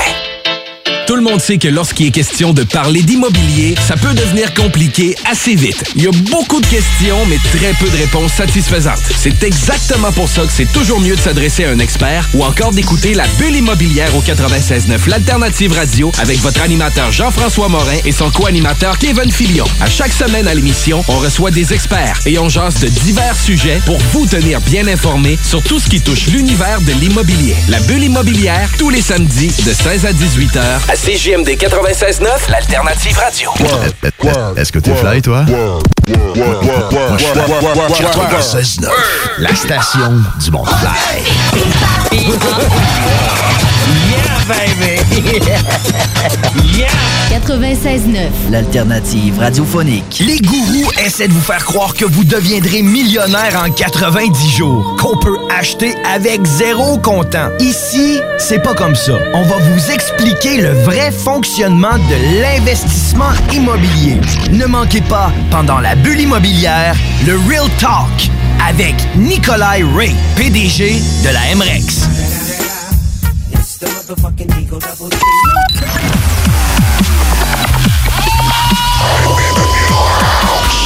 La bulle immobilière au 96.9, Alternative Radio. Aujourd'hui, on est avec Alexandre Blouin, fiscaliste euh, associé chez Barricade Fiscalis. On a parlé de plusieurs concepts de fiscalité. On a donné des guidelines. Est-ce qu'on s'incorpore, on s'incorpore pas, on se paye en dividende, en salaire? Euh, c'est comment que ça fonctionne, l'exemption fiscale, parce qu'il y a quand même plusieurs informations importantes Pour avec la ça. résidence, là, pour la résidence principale, effectivement. Euh, est-ce que tu as des, des cues à nous donner rapidement sur euh, des pièges à éviter ou quelques astuces qu'on doit vérifier là, euh, quand arrive le moment des impôts ou euh, dans nos opérations courantes? Ben oui, en fait, on, en- on en a un peu à, à tous les ans qui sortent. On a donné des, des nouvelles, on a, on a des rencontres techniques à tous les mardis avec les, les fiscalistes, plus par Skype maintenant, là, depuis qu'on est à, à distance. Là. Mais on se fait des rencontres, la gang ensemble, puis il y a des, des sujets qui sortent. Euh, cette semaine, ce qui, est, ce qui est sorti un peu, faire attention, les loyers à prix de faveur, les loyers, quand on a des, des membres de la famille qui, euh, qui restent dans nos, dans nos blocs appartements, dans notre maison, ou dans, plus dans un duplex. J'ai un duplex, puis je loue le, le, le, le, haut à mon le fils. haut à mon fils, c'est Ouais. ça. Le fait qu'on y loue, c'est déjà bon. Le fait qu'on y donne, ça, c'est moins bon. Parce que tu peux pas avoir, tu peux pas dire que le duplex, deux lots, t'habites les deux. Tu peux pas dire que ton duplex, à 100%, c'est ta résidence principale. Ton, ton loyer à toi, bravo, tu as payé ça 100 000, ça vaut 300, tu revends ça aujourd'hui, ben, tu auras la moitié du gain que tu as fait, donc un loyer sur deux, de ton gain qui est 300 moins 100, fait que la moitié de 200 va être exemptable pour tes années de résidence principale. Si tu avais juste fait bien là, là, on revient à ce qu'on a dit tantôt. L'autre, la partie du haut, c'est tu peux pas l'habiter. Donc, théoriquement, c'est un bien qui n'est pas un bien personnel, c'est un bien qui est utilisé par ton fils.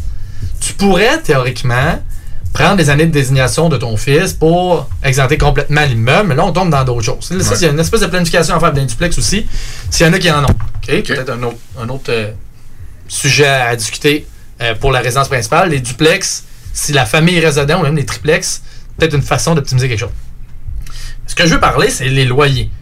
Si ton gars reste dans le loyer du haut, puis que tu y charges 100$ à Limoilou pour un 5,5$, ben, si tu, euh, tu, tu charges en dessous du marché, ben, le gouvernement va dire t'es pas en train d'essayer de gagner un revenu avec ton loyer. Tu es en train de d'avantager quelqu'un. Tu as un lien de dépendance avec cette personne-là. Donc, à Alex Blouin, tu l'aurais jamais loué ce prix-là, ce loyer-là. Tu y aurais loué 1000$, comme tout le monde. Donc, tu n'es pas en train de tirer un revenu, donc on va te refuser les dépenses. Ils sont pas capables de te majorer, de te rajouter un revenu de 900$ pour la différence, mais sont capables de couper dans tes dépenses. Donc, c'est ça qu'ils font. Fait qu'à la place de dire que tes assurances vont être. Tu vas pouvoir passer tes assurances à la dépense à raison de la moitié, parce que tu as un loyer sur deux. Donc, la moitié de tes assurances de ton immeuble, tu pourrais passer à la dépense. Là, ils vont dire parfait, un loyer sur deux, fait que ton, ton, ton bill d'assurance de 2000, tu pourrais en passer 1000, mais vu que tu as loué à 10% du prix que ça vaut, ben, on va te passer 10% de la moitié. Tu Ok. ne plus grand-chose en assurance à dépenser. Tu peux pas te créer une perte avec ça. C'est ça. Il veut, justement que tu ailles à la hauteur de ce que tu as. C'est ça. Il faut quand même faire attention. Les loyers à prix de faveur, ça t'aidera pas de le louer moins cher. Il y a une cause qui est sortie, puis c'est pour ça qu'on en parlait. C'est un gars qui avait des loyers en dessous du marché, mais qui n'était pas louable à quelqu'un d'autre. Puis il sa famille avait besoin de loyer à ce moment-là. Il a commis trois différents scénarios. OK. Puis il a gagné les trois fois.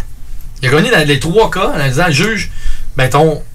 C'est pas bon le prix que tu faisais, mais dans l'état où ce que le loyer était, le marché il est pas là, il est beaucoup plus haut, mais t'aurais bien de le louer. Tu sais, il aurait fallu que tu le rénoves, il aurait fallu que. Puis, dans un autre cas, le loyer était sur le marché depuis tellement longtemps, personne ne le louait. Oui, c'est tout à ce prix-là autour, mais il y en a tellement autour qui, se- qui- il y a une abondance de loyers. Le mien, c'est pas le plus cute. Donc, je suis pas capable de louer à ce prix-là, fait qu'il a loué plus bas. Tu sais, Il reconnaissait ça. Il reconnaissait ça, donc là, il pouvait passer les dépenses comme il voulait. OK. Fait que loyer à prix de faveur à regarder, pas que le gouvernement vienne commencer à fouiller. Tu sais, il tombe là-dessus, peut-être qu'il tombe sur d'autres choses, puis il vous challenge. On a toutes les factures tout le temps au bon nom. Tu sais, là, t'es- Kev, ça va te faire une, une commission pour moi, puis t'as un compte ouvert chez Canac, c'est ici, à côté sur Étienne Dallaire. Ben là, la facture est à ton nom. Tu sais, t'as un compte ouvert, mais même si c'est moi qui te rembourse, là, dis, moi je passe ça dans mes dépenses de bloc, ben ils vont dire, on te refuse cette facture-là. Tu sais? Fait que t'as des conneries de tu veux pas qu'ils viennent vérifier. Ça va arriver des vérifications, faites pas le saut. Ça aussi, c'est peut-être quelque chose à, à garder en tête. Les montants initiaux des réclamations sont souvent très surélevés à la réalité. Ils testent, maintenant. Ils envoient 50, 75, 100 000 de billes. Puis au final, on tombe avec, après avoir analysé, parce que les autres ont fait leur analyse, mais sont allés dans du optimisme de ce qu'ils allaient cotiser. Mais quand tu commences à épurer, tu dis, ben ça, on est capable de le prouver. Ça, c'est assez. Ça, ben, leur point de vue, il est, pas correct. On a un autre point de vue, tu sais. On réussit à épurer pas mal, puis on tombe beaucoup, beaucoup plus bas. Qu'est-ce qu'ils ont demandé sur les premiers bills qu'ils envoient, les, premières, les premiers projets de cotisation ou avis de cotisation. Donc, faites pas le saut, ayez pas peur, mais consultez, par exemple. Il tire au bazooka, là. Oui, puis un piège éviter, essayez pas de vous défendre tout seul trop longtemps. OK, c'est, c'est- je vous dis pas, c'est facile de prêcher de ma paroisse, c'est de dire euh, venez nous voir puis on, c'est- on va faire, on va vous charger des honoraires. C'est pas ça, mais pas trop longtemps. Si vous voyez que vous gagnez rien, là, ben venez nous voir rapidement parce qu'il y a des- quand même des délais. Puis si on est hors délai, le gouvernement dit parfait, vous avez un fiscaliste dans le dossier, on accepte le fiscaliste, il n'y a, pas de problème, vous êtes représenté par quelqu'un dorénavant. Mais on, le fiscaliste aura besoin de temps pour l'analyse. Donc, on va vous demander, pour étirer le dossier encore, de renoncer au délai de prescription. Parce que, mettons, la, règle, la règle fiscale traditionnelle, les trois dernières années sont tout le temps ouvertes. Ils peuvent rentrer là-dedans n'importe quand, la loi prévoit ça. Si c'est trop long, vous essayez de vous défendre pour l'année 2017, mettons. OK? Puis là, ça, ça, ça, ça marche, puis ça marche pas, puis euh, là, ils disent, bon, ben, Alex rentre dans le dossier, parfait. Monsieur Bloin, on vous demanderait une renonciation au délai de prescription. Vous avez besoin de temps. Ben, nous autres, on veut, pour vous accorder ça, que plus. vous renonciez. On veut, on veut vérifier les années avant. Ouais. On, veut, on voudrait vérifier 2015-2016 aussi. Bar open. C'est ça, barre open. Puis tu sais, c'est si, si- ils peuvent mettre n'importe quelle limite. Là. Fait que ça, c'est à faire attention. Des fois, j'aurais pas le choix de dire, Kev, j'ai pas le temps de préparer. Si tu fais pas ça, ils accepteront pas de, de tirer des laits. Tu as un chèque de 100 000 à faire. Tu vas dire, ouais, OK, ben, fuck off, là, on, on essaye.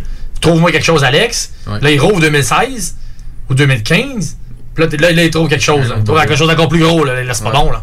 Tu sais, pas nécessairement volontaire. Là. C'est vraiment important de se faire accompagner tout de suite dès le départ. Ben- Aussitôt que ça l'arrive, là, on... Exact. Au moins de lever le flag, de dire je suis- je suis capable, je comprends-tu ce qu'il me demande, je suis raisonnable, je suis diligent dans mes délais. Parce que si vous autres, vous profitez de toutes les largesses en faisant 3-4 demandes de report, puisque le gouvernement il accepte assez d'emblée qu'on repousse un dossier en disant on n'a pas le temps, on a ci, on a ça.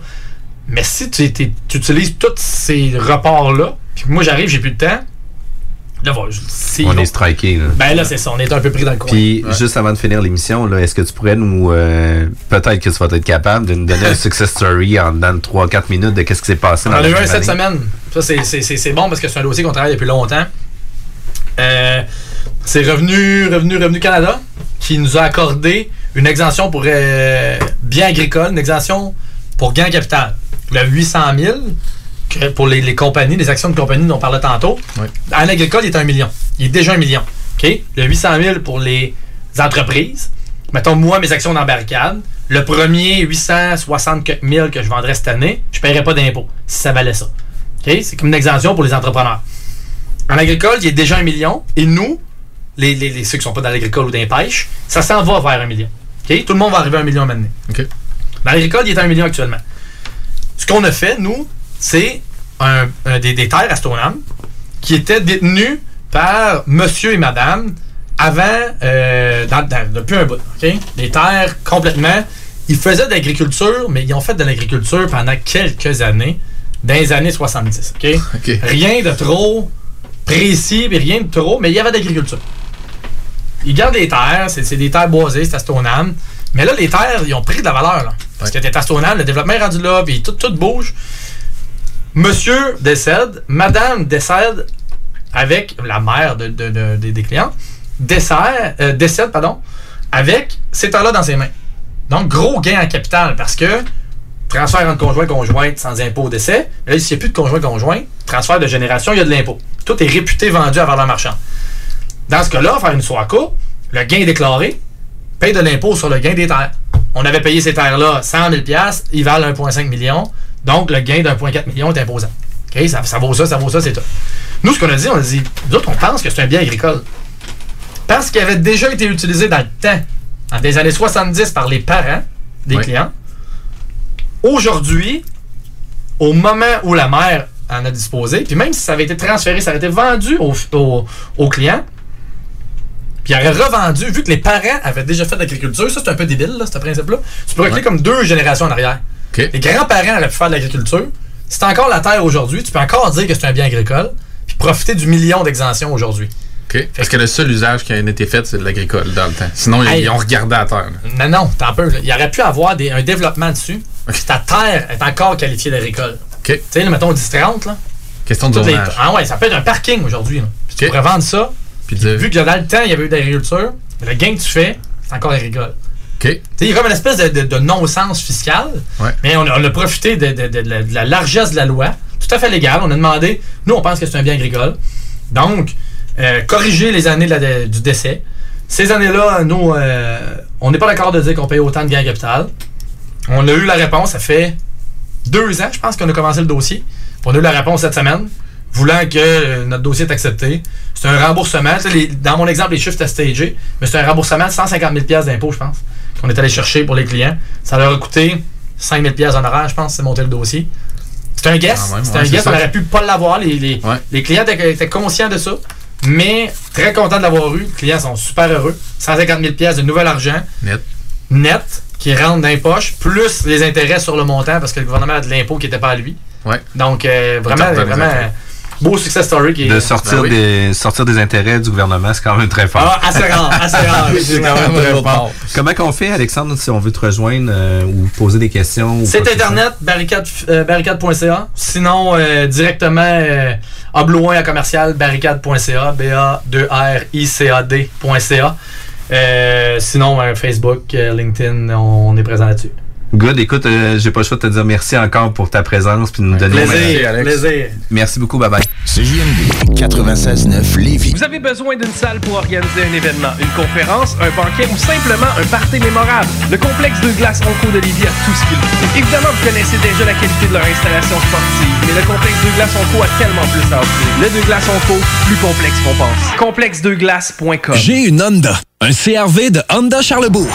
Loué 60 mois à partir de 79 par semaine, zéro comptant. J'ai un boni de 750$ piastres et un gros sourire de satisfaction. Un vrai bon service, ça existe. Honda Charlebourg, autoroute de la capitale, sortie première avenue.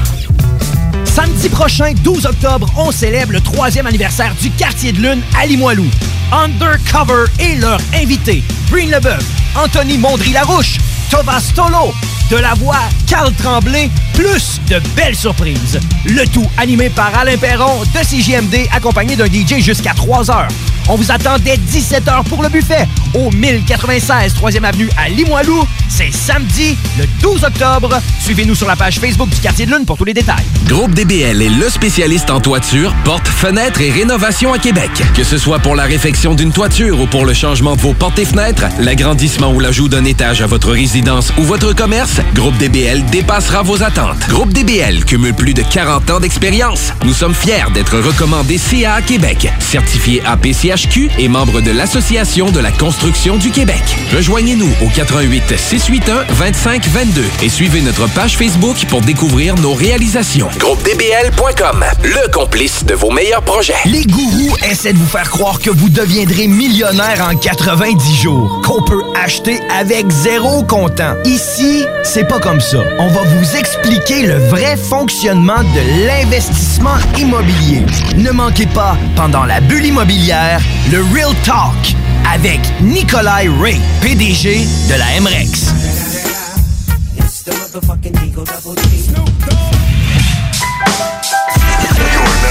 CJMD 96.9 Lévis. L'alternative radio.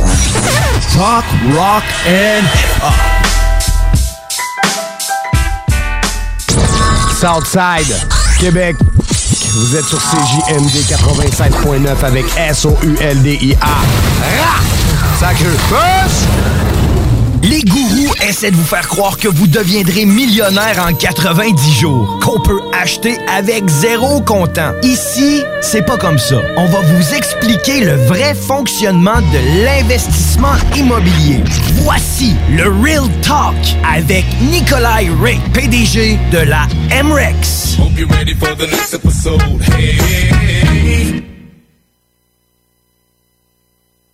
Smoke weed every day. On est avec Nikolai Ray, PDG de la MREX, qui nous fait un real talk au niveau de l'immobilier. Comment ça va, Nikolai? Ça va très bien. Comment ça va, toi? Ça va super bien. On est avec Kevin aussi, qui est le, Yes. le Kevin- co-animateur de Kevin la machine. La machine. Kevin la machine, mais ça, On écoute de la musique aussi entre nos, nos, euh, nos différentes chroniques, puis tu sais, on se met dedans pour vraiment parler de nos différents sujets. Puis on a déjà eu d'autres chroniques, puis aujourd'hui, j'aimerais ça qu'on que tu nous expliques les les mythes de la mise de fonds. Tu sais, pourquoi attendre pour avoir une mise de fonds pour faire une acquisition? Tu vois ça de quelle façon, toi? Ben, c'est certain que, tu sais, euh, pour les gens qui veulent investir en, immobilier, euh, quand on parle du multilogement, on parle généralement du 5 et 6 logements et plus. Puis, euh, on va parler des petits plex ou des plex, ça va être généralement le 3-4 logements.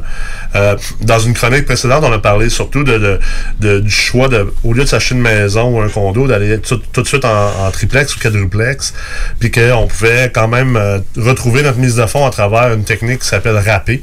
Donc, euh, c'est des, des prêts REER. Puis non, tu n'es pas obligé d'avoir nécessairement investi dans tes REER pour pouvoir le faire. Mais euh, tout ça pour dire que si tu veux acheter un multilogement, tu veux vraiment commencer de l'investissement pur, et non pas nécessairement comme propriétaire occupant, ben, on va avoir besoin d'une mise de fonds qui va aller entre euh, 75 puis 150 000 pour acheter un 5-6 logements dans une grande ville. C'est sûr que si tu vas dans une petite ville, si tu t'en vas, exemple, tu t'en vas à Beauce puis que tu t'en vas à Saint-Isidore ou euh, tu t'en vas À euh, Shawinigan. à Shawinigan ou non, peut-être peut-être tu t'en vas à, à Saint-Raymond ou, à Donnacona. C'est sûr que peut-être que tu peux t'en sortir avec un 50 à 90 000 comme mise de fonds. Donc un peu plus bas. Mais ultimement, tout ça pour dire que Je vois souvent les gens prendre plusieurs années pour épargner leur mise de fonds et ensuite faire leur première acquisition.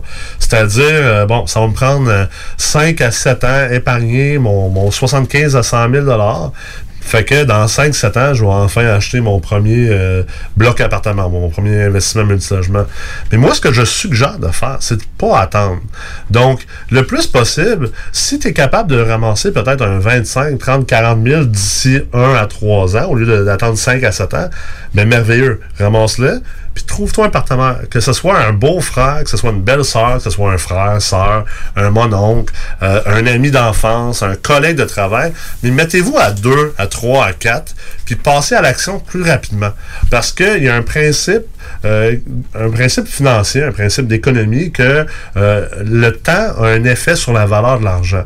Puis il y a aussi le principe du rendement composé. Tu sais, euh, plus qu'on on réinvestit de l'argent rapidement, plus que le rendement va, augmenter parce que ça va être un rendement composé au lieu d'être un rendement simple. Pour les gens qui écoutent, la différence est super facile à comprendre. Si j'investis, si, si je fais 10% de rendement, puis que j'investis euh, 10 dollars ou 100 dollars, disons, euh, bon, ben cette année, je vais faire 10 dollars. C'est 10% de 100 dollars. Et dans un concept de rendement simple, ben l'année prochaine, je vais aussi faire 10 dollars. 10 dollars sur 100 dollars. Donc 10% sur 100 dollars. Mais le rendement composé, c'est quoi? C'est dire, cette année, je fais 10 dollars, mon 10% sur 100. Mais le 10 dollars que je fais, je le réinvestis lui aussi. Fait que l'année prochaine, au lieu de faire 10% de 100, je vais faire 10% de 110. Fait que là, je vais faire 11 Là, tu vas me dire, Nick, c'est pas bien bien, une pièce de plus. Une coupe de zéro. Rajoute une coupe de zéro à ça, là, puis rajoute ce processus-là pendant 3, 4, 5, 6, 7 ans, là, ça fait une énorme différence. Donc, ce qu'on veut faire, c'est qu'on veut être capable de commencer à investir le plus vite possible, le plus jeune possible. Puis, même si vous avez 40 ans et vous écoutez ça en ce moment, c'est pas grave. Dites-vous pas, euh, ah non, je commencerai pas à investir parce que j'ai perdu euh, 15-20 ans pour investir. Non, non, commencez tout de suite. C'est toujours ça le concept, d'investir le plus tôt possible, le plus rapidement possible. Et donc, au lieu d'attendre à avoir la mise de fonds suffisante, ben, soyez un peu intelligent, soyez un peu indulgent, trouvez-vous des partenaires. Il y a plein de monde qui veulent investir dans l'immobilier puis qui n'ont pas la mise de fonds au complet. Trouvez des gens avec qui vous entendez bien, que vous avez, que vous êtes déjà en contact avec eux autres, vous avez déjà, c'est déjà des connaissances. Et euh, ça va également permettre de, de, de, de, réduire un peu votre risque, puis de réduire le temps que ça va vous prendre pour justement peut-être gérer vos locataires. Peut-être que vous allez pouvoir vous, vous, vous séparer la tâche. Il y en a un qui va gérer les locataires, l'autre va, va gérer l'entretien de la maison, euh, de, du plex, du multilogement. Tu sais, euh, exemple, toi, Kevin, t'es super manuel, t'es entrepreneur général. Moi, je suis euh, moi, je suis aussi manuel qu'une tortue, euh, pas de pattes. Fait que c'est sûr que. T'essaies de la figurer, couper à deux par quatre, là. Ça, c'est pas mal. euh, Quatre ouais. aussi. Fait que deux tortues, pas de pattes. Ouais, ça c'est vraiment pas manuel. là, tu sais, Tu peux pas être moins manuel que moi finalement. Là. Euh, euh, fait que c'est sûr que bon, ben, je m'associerai avec toi. Puis moi, je pourrais m'occuper peut-être plus du côté financier, peut-être plus du côté comptabilité. Puis toi, tu t'occuperas de l'entretien de l'immeuble. C'est vraiment la meilleure façon d'embarquer dans la game, puis de commencer à, à- à se produire une, une richesse puis une liberté financière le plus rapidement possible. Puis tu sais, souvent sur, admettons qu'on met des chiffres, là, on a un, un 6 logements, 600 000, il va falloir un minimum de 15% de mise de fonds, qui serait 90 000. Admettons qu'on met ça à 100 000.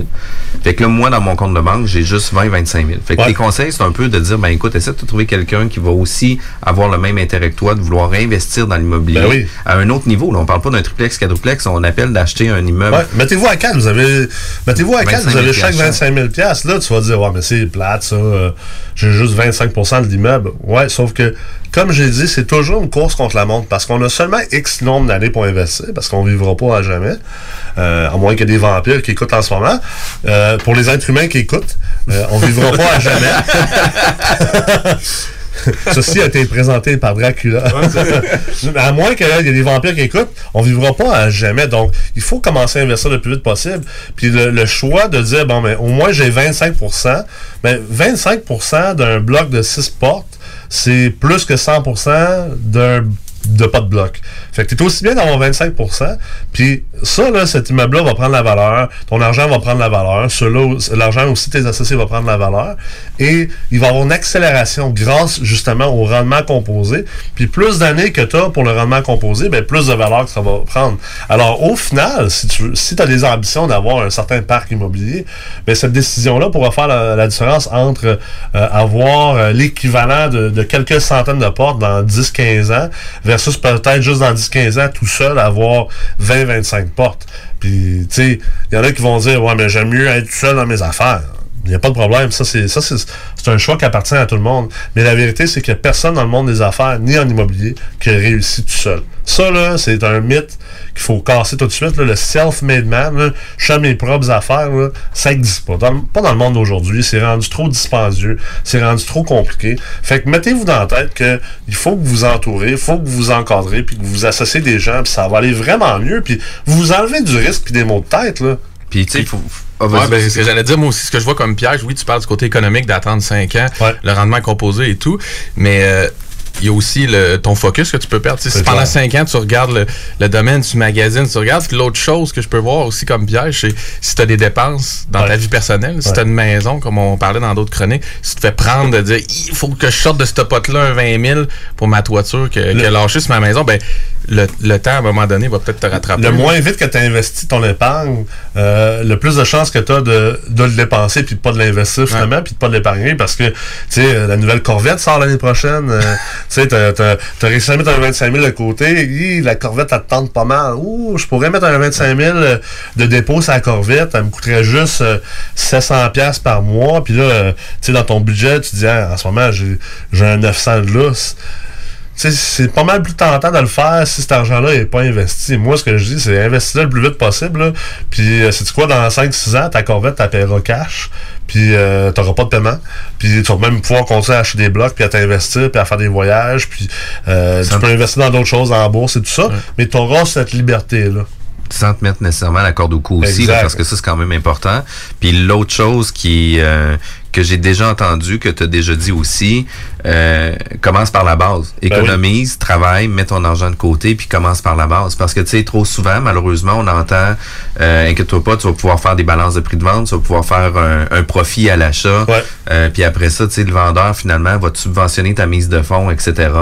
Ça peut arriver des situations comme ça, mais un cas sur 1000, là, un cas sur 100, tu sais, ça pas premier dire- achat, en plus. Ça, ça va arriver, en fait, quand tu es dans le marché, puis que tu commences à avoir des connaissances, puis que tu commences à avoir une feuille de route, puis que tu es capable de démontrer que ça vaut la peine que le vendeur t'offre ça. Puis l'autre chose aussi, c'est qu'il faut que tu leur payes ça. Tu sais, une balance de prix de vente, là, là je, on- je pense pas qu'on a le temps de rentrer là-dedans, c'est quoi cette technique-là aujourd'hui, mais grosso modo, c'est le vendeur qui te finance une partie de ta mise de fonds. Mais il faut que tu leur payes ça, cet argent-là. Là. Faut que ça soit, fait, faut que ça soit repayé. Puis la vérité, c'est que si ta première transaction, puis tu pas toute la mise de fonds, puis tu te files là-dessus, tu te mets dans une position hyper risquée. Alors, moi, ce que je dis, c'est, c'est toujours, les gens pensent toujours en termes de, ah, c'est quoi le rendement que je peux faire, c'est quoi le profit que je peux faire. Mais l'investissement, c'est pas ça. L'investissement, les meilleurs investisseurs, c'est pas les gens qui font le plus de profit puis le plus de rendement. C'est les gens qui réussissent à faire un profit puis un rendement bon, acceptable, satisfaisant, en prenant le moins de risques possible. L'investissement, c'est de la gestion de risque. Donc, quelle meilleure manière de gérer son risque que d'embarquer à quatre dans ton premier achat? Parce que là, c'est quatre cerveaux, c'est quatre personnes qui ont des talents différents pour aider dans différentes situations qui peuvent arriver avec l'immeuble. Et tu réduis ta mise de fonds. Tu as juste 25 000 à- au lieu de mettre 100 000. Fait que tu risques moins parce que peut-être que tu n'aimeras pas ça.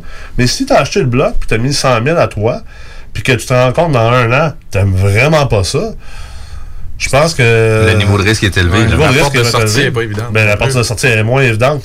Et puis, le fait d'être à plusieurs aussi, qu'est-ce qui est intéressant, c'est que vous avez tous la même ligne directrice. Tout le monde met l'épaule à la roue pour arriver aux mêmes objectifs puis en arriver là. Ben oui, ça peut être super le fun, tu sais. euh, c'est- le fun de travailler avec les autres, tu sais. euh, me semble, euh, euh, acheter un bloc avec euh, trois de tes chums, puis dire, regarde, on- en plus, on, on crée une raison d'être que une fois par mois, une fois par deux mois, on s'en va notre bloc, on check les affaires ensemble, et on va se prendre une bière après. C'est pas juste l'argent, il y a moyen de rendre ça super plaisant.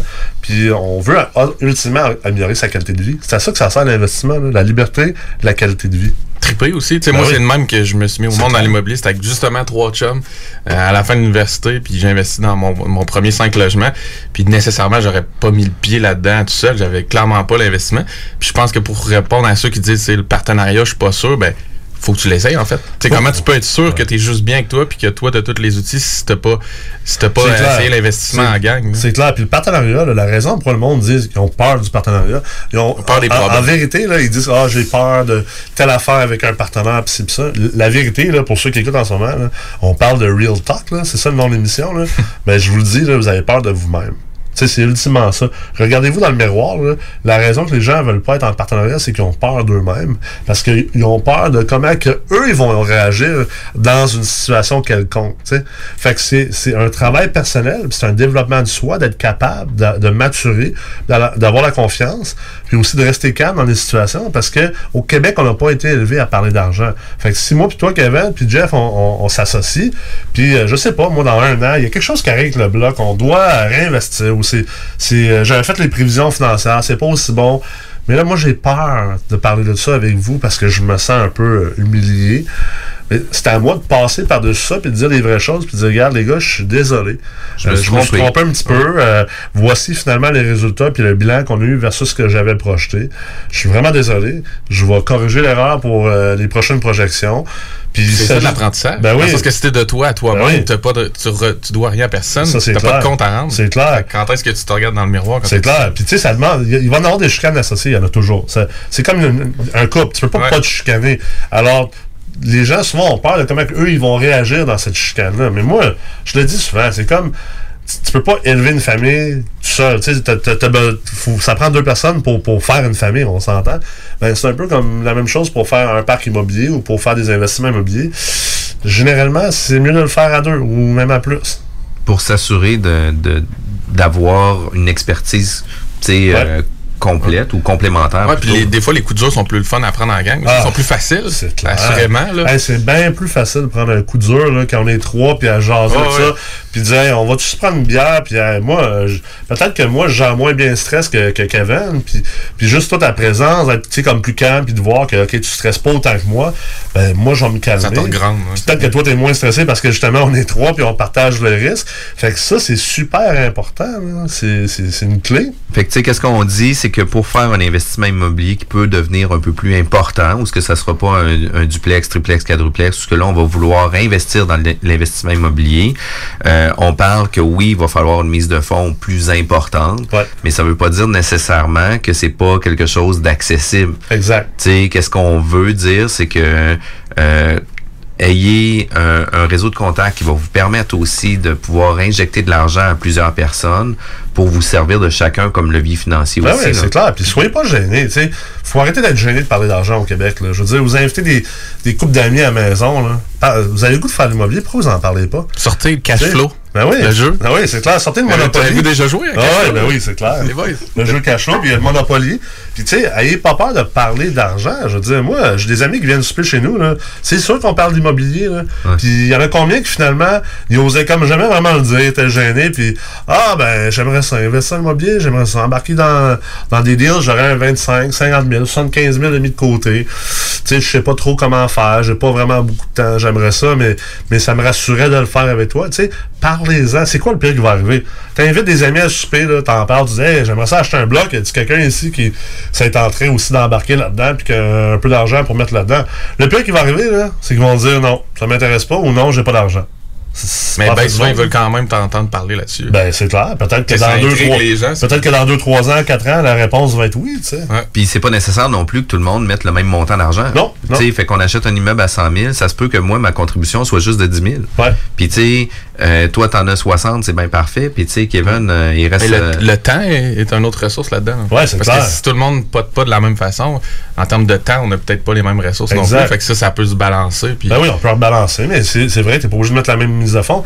Je l'ai dit à Kevin tantôt, tu sais, j'ai dit, imagine si t'as un ami, toi, que, qui a un petit, euh, que, que- excusez-moi si je dis ça, un, un petit, là, je suis habitué de jouer dans, dans- de brasser dans des gros chiffres, mais quelqu'un qui a un petit 15, 20, 30 000, un de tes chums, il n'est pas obligé d'attendre d'avoir la même mise de fonds que toi. Là. Il peut décider que, il peut dire, hey Kevin, la prochaine fois que tu achètes un 6-7 logements, là, je sais que toi tu vas mettre un, un 100 000 de mise de fonds, mais tu sais, je pourrais-tu mettre un, un 15 ou un 20 ou un 25 avec toi, puis avoir euh, euh, des parts équivalentes à ma mise de fonds dans ton bloc, puis peut-être même commencer à prendre de toi, puis euh, au fur et à mesure que le temps avance, ben, je mettrai des, des plus importantes sommes, ou euh, je serais prêt à réinvestir euh, les rendements que j'ai. tu sais. Je suis convaincu que toi, comme investisseur immobilier, tu, tu serais très heureux de Ah faire ça. Certainement. Qu'est-ce que tu répondrais aux gens qui disent si je rentre dans un deal, il faudrait que je sois 50-50 ou je suis pas à l'aise en termes, tu sais, comment, comment t'abordes ça, laisser, toi? faut laisser le go de côté. Ah, faut mettre l'ego de côté. Puis ça, ces histoires-là, là, ah, moi, faut que je sois 50-50, sinon ça marche pas. Je veux pas être minoritaire ou... euh, regarde, c'est- Honnêtement, là, c'est des platitudes. Il y a, y a mille et une façons de structurer des, des investissements, comme qu'il y a mille et une façons de faire de la business. Puis, tu sais, Mark Zuckerberg, là, c'est pas mal un des PDG les plus euh, puissants au monde. Euh, Jeff Bezos, c'est la même chose. Puis ces gars-là, pensez-vous qu'ils détiennent 50 ou même plus que 50 de leur entreprise? Ben non, voyons donc. Ils détiennent 12, 13, 14, 15, 16% Là, vous allez me dire, c'est- leur business vaut des milliards. ben, effectivement, comme je disais tantôt, 25% de quelque chose, c'est pas mal mieux que 100% de rien. Puis si vous maintenez une attitude de vouloir être isolé, puis de faire les choses par vous-même, ben, vous allez perdre beaucoup, beaucoup de temps pour générer du rendement composé. Puis, ultimement, vous allez probablement avoir 100% de rien ou de pas grand-chose. Fait que, euh, qu'est-ce que ça donne? Passer à l'action. Passer à l'action. On est dans le Real Talk avec euh, Nikolai Reid, de PDG de la MREX.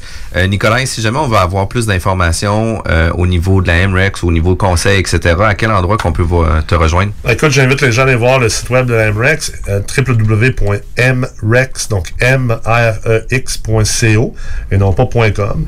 Euh, on a une page Facebook. Euh, moi aussi, je suis très, très présent sur les réseaux sociaux. Donc, euh, si vous avez le goût d'apprendre comment faire de l'investissement immobilier multilogement, euh, c'est un domaine qui est quand même très complexe. Puis, chaque dollar investi en éducation va vous rapporter 10 en rendement puis en profit. Donc, euh, euh, pour ceux qui sont prêts à s'investir puis qui veulent vraiment réussir en investissement immobilier, je vous invite à venir faire un tour puis de regarder les programmes qu'on a euh, chez nous au niveau de l'enseignement et de l'éducation et l'investissement. Vraiment très cool. Merci beaucoup, Nikolai, Merci, pour euh, ton expertise. On s'en reparle prochainement. CJMD. CJMD 96.9, l'alternative radiophonique. Nous, on fait les choses différemment. C'est votre radio. 50% talk, 50% musical. Talk, rock and hip-hop radio station. Vous avez besoin d'une salle pour organiser un événement, une conférence, un banquet ou simplement un party mémorable. Le complexe de glace Onco d'Olivier a tout ce qu'il faut. Évidemment, vous connaissez déjà la qualité de leur installation sportive, mais le complexe de glace Onco a tellement plus à offrir. Le de glace Onco, plus complexe qu'on pense. Complexedeglace.com Propriétaire d'entreprise, votre attention s'il vous plaît. Vous travaillez fort pour vous bâtir une entreprise prospère, vous désirez attirer et retenir du personnel qualifié, investissez votre temps dans un plan d'intervention financier collectif. Laissez le cabinet concept Gestion Select vous proposer la gestion privée pour tous vos avantages sociaux. Une offre unique, souhaitable, avantageuse, un compte gestion santé et même un programme de médecin en ligne pour vos employés. C'est la solution. Visez l'expertise avec Marie-Claude Bouchard. Concept Gestion Select, mcb.com. Votre complice en affaires. Vous pensez investir ou vendre en Floride depuis longtemps? Eh bien, n'attendez plus. Contactez dès maintenant Geneviève Bouchard, agente immobilière depuis 13 ans dans l'Est de la Floride. Constamment à l'affût des bonnes affaires, elle est la meilleure négociatrice que vous pourrez trouver. Vous pensez investir en Floride? Vous pensez Geneviève Bouchard? Comblez votre désir d'acquérir une propriété en Floride avec un service clé en main pour que votre investissement fructifie pendant que vous êtes ici. Investisseur, elle s'occupe de louer pour vous. De plus, elle dispose d'un service de rénovation pour l'immobilier en Floride. Vendre ou acheter, genevièvebouchard.com. genevièvebouchard.com. CJMD 96.9, l'alternative radio. Talk, rock and hip-hop. La relève radio, c'est à CJMD 96.9, la radio de Lévis. 96.9. L'alternative radio. The Alternative Radio Station 96.9. 96.9 CJMD Lévis. Fromagerie Victoria. La Fromagerie Victoria est l'endroit par excellence pour tous les groupes d'âge. Avec leur déjeuner, leur menu du jour maison et sans contredit, la meilleure poutine en ville. La Fromagerie Victoria est un incontournable. Le prix Excellence pour leur fromage en grain, c'est eux qui l'ont gagné. La fromagerie Victoria, 164 du président Kennedy à Lévis. Salut, c'est Tiggy. Là, je vous parle des boutiques L'Inventaire parce que si vous n'êtes pas encore allé, c'est le temps que je m'en mêle. Mes chums Manu, Louis et Lisanne sont rendus à trois boutiques aux Galeries sur Saint-Joseph puis dans le Vieux-Port. C'est pas pour rien que ça se développe aussi vite, c'est parce qu'aller là, c'est une expérience. Si t'achètes rien, t'as le goût de faire une donation tellement t'en as appris puis que ça t'a inspiré. Mais ça, c'est moi parce que j'y vais trop souvent. 99% du temps, tu ressors de là avec de quoi qui te facilite la vie, plus le cadeau pour la personne pour qui tu trouvais pas l'inventaire. Ah. Samedi prochain, 12 octobre, on célèbre le troisième anniversaire du quartier de lune à Limoilou. Undercover et leur invité, Breen Leboeuf, Anthony Mondry-Larouche, Thomas Tolo, de la voix Carl Tremblay, plus de belles surprises. Le tout animé par Alain Perron de CJMD, accompagné d'un DJ jusqu'à 3 heures. On vous attend dès 17h pour le buffet au 1096 3e Avenue à Limoilou. C'est samedi, le 12 octobre. Suivez-nous sur la page Facebook du Quartier de Lune pour tous les détails. Saviez-vous que Flore Déco offre un service clé en main pour vos rénovations? Des conseils, du design, l'évaluation et mesure, la livraison et même l'installation. Comptez sur nos experts pour des rénovations sans tracas. Nouvellement déménagé au 4674 boulevard Guillaume Couture. Nos spécialistes se feront un plaisir de vous accueillir dans notre nouveau décor. Couvre-plancher, décoration, floredeco.ca Parce que la meilleure radio de Québec est à Lévis. 96.9. man, these niggas ain't ready for this shit, B. Not at all. Ruger, top gunners, top, top gunners, yeah. Top gunners, top, top gunners, dipset. Ah, they just turned my mic up. Can you hear me now? Can you hear me? Yeah, I just got my jury clean. Can you see me now? Can y'all fuck with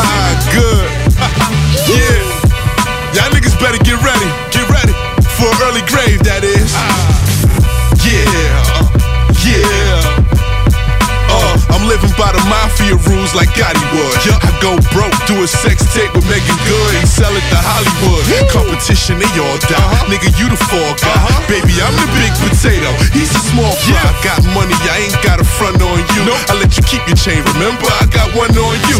That's your crew, they ain't tough. They gon' run on you. I need a guinea pig. Let me test my gun on you. See, I can show you where to cop the white and get the tan. You getting money, don't forget your man. You flood the bezel, don't forget the band.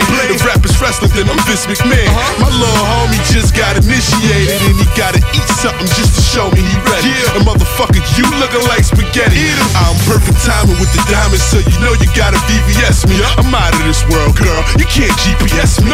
Get ready, my nigga. Get ready. I told you that I'm coming for the fatty. So nigga, get ready. Jason, Michael Myers, Freddy. I'm more scary. So nigga, get ready. Fully loaded.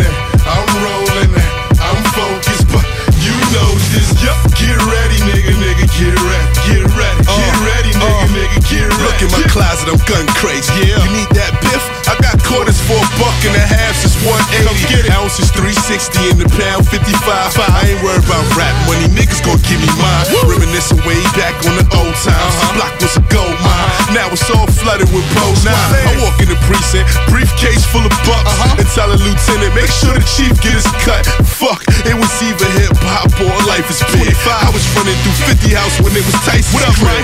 Mike and Robert giving sniffing in the kitchen. Bentley, new edition, that's the Johnny Gill car. Yeah, Killer Cam got me popping. Got a Rocky watching. Made a hundred grand of Oxycontin. Quarter mil off the diesel in the perk. Man, I don't wanna talk, man. I just wanna see you in the dirt. Get ready, get ready, my nigga. Get ready. I told you that I'm coming for the fatty. So nigga, get ready.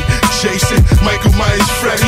Fuck them, I'm more scary. So nigga, get ready. Fully loaded.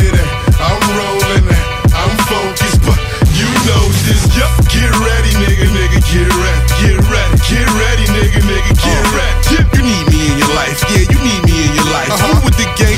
Stop breathing on the mic. They How would the hustlers feel? I stop speaking about the white. Why Probably stop selling hard and get regular jobs. Make history, make a lot of money, nigga, won't I? Make this gangster shit look real good, don't I? The reason you ain't got no respect for these city cops. The reason you put a little pep in your ditty pop. Ask your CEO and the label that hired you. You came in the game after Ruger, I inspired you. Yeah. And if you say that ain't the truth, you lie. I helped you talk flyer.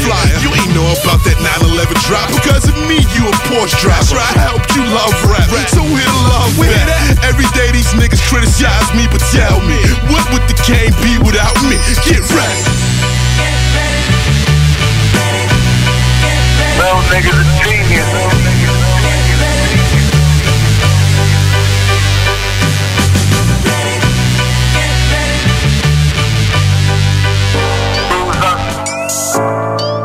ZM Dream on the beat.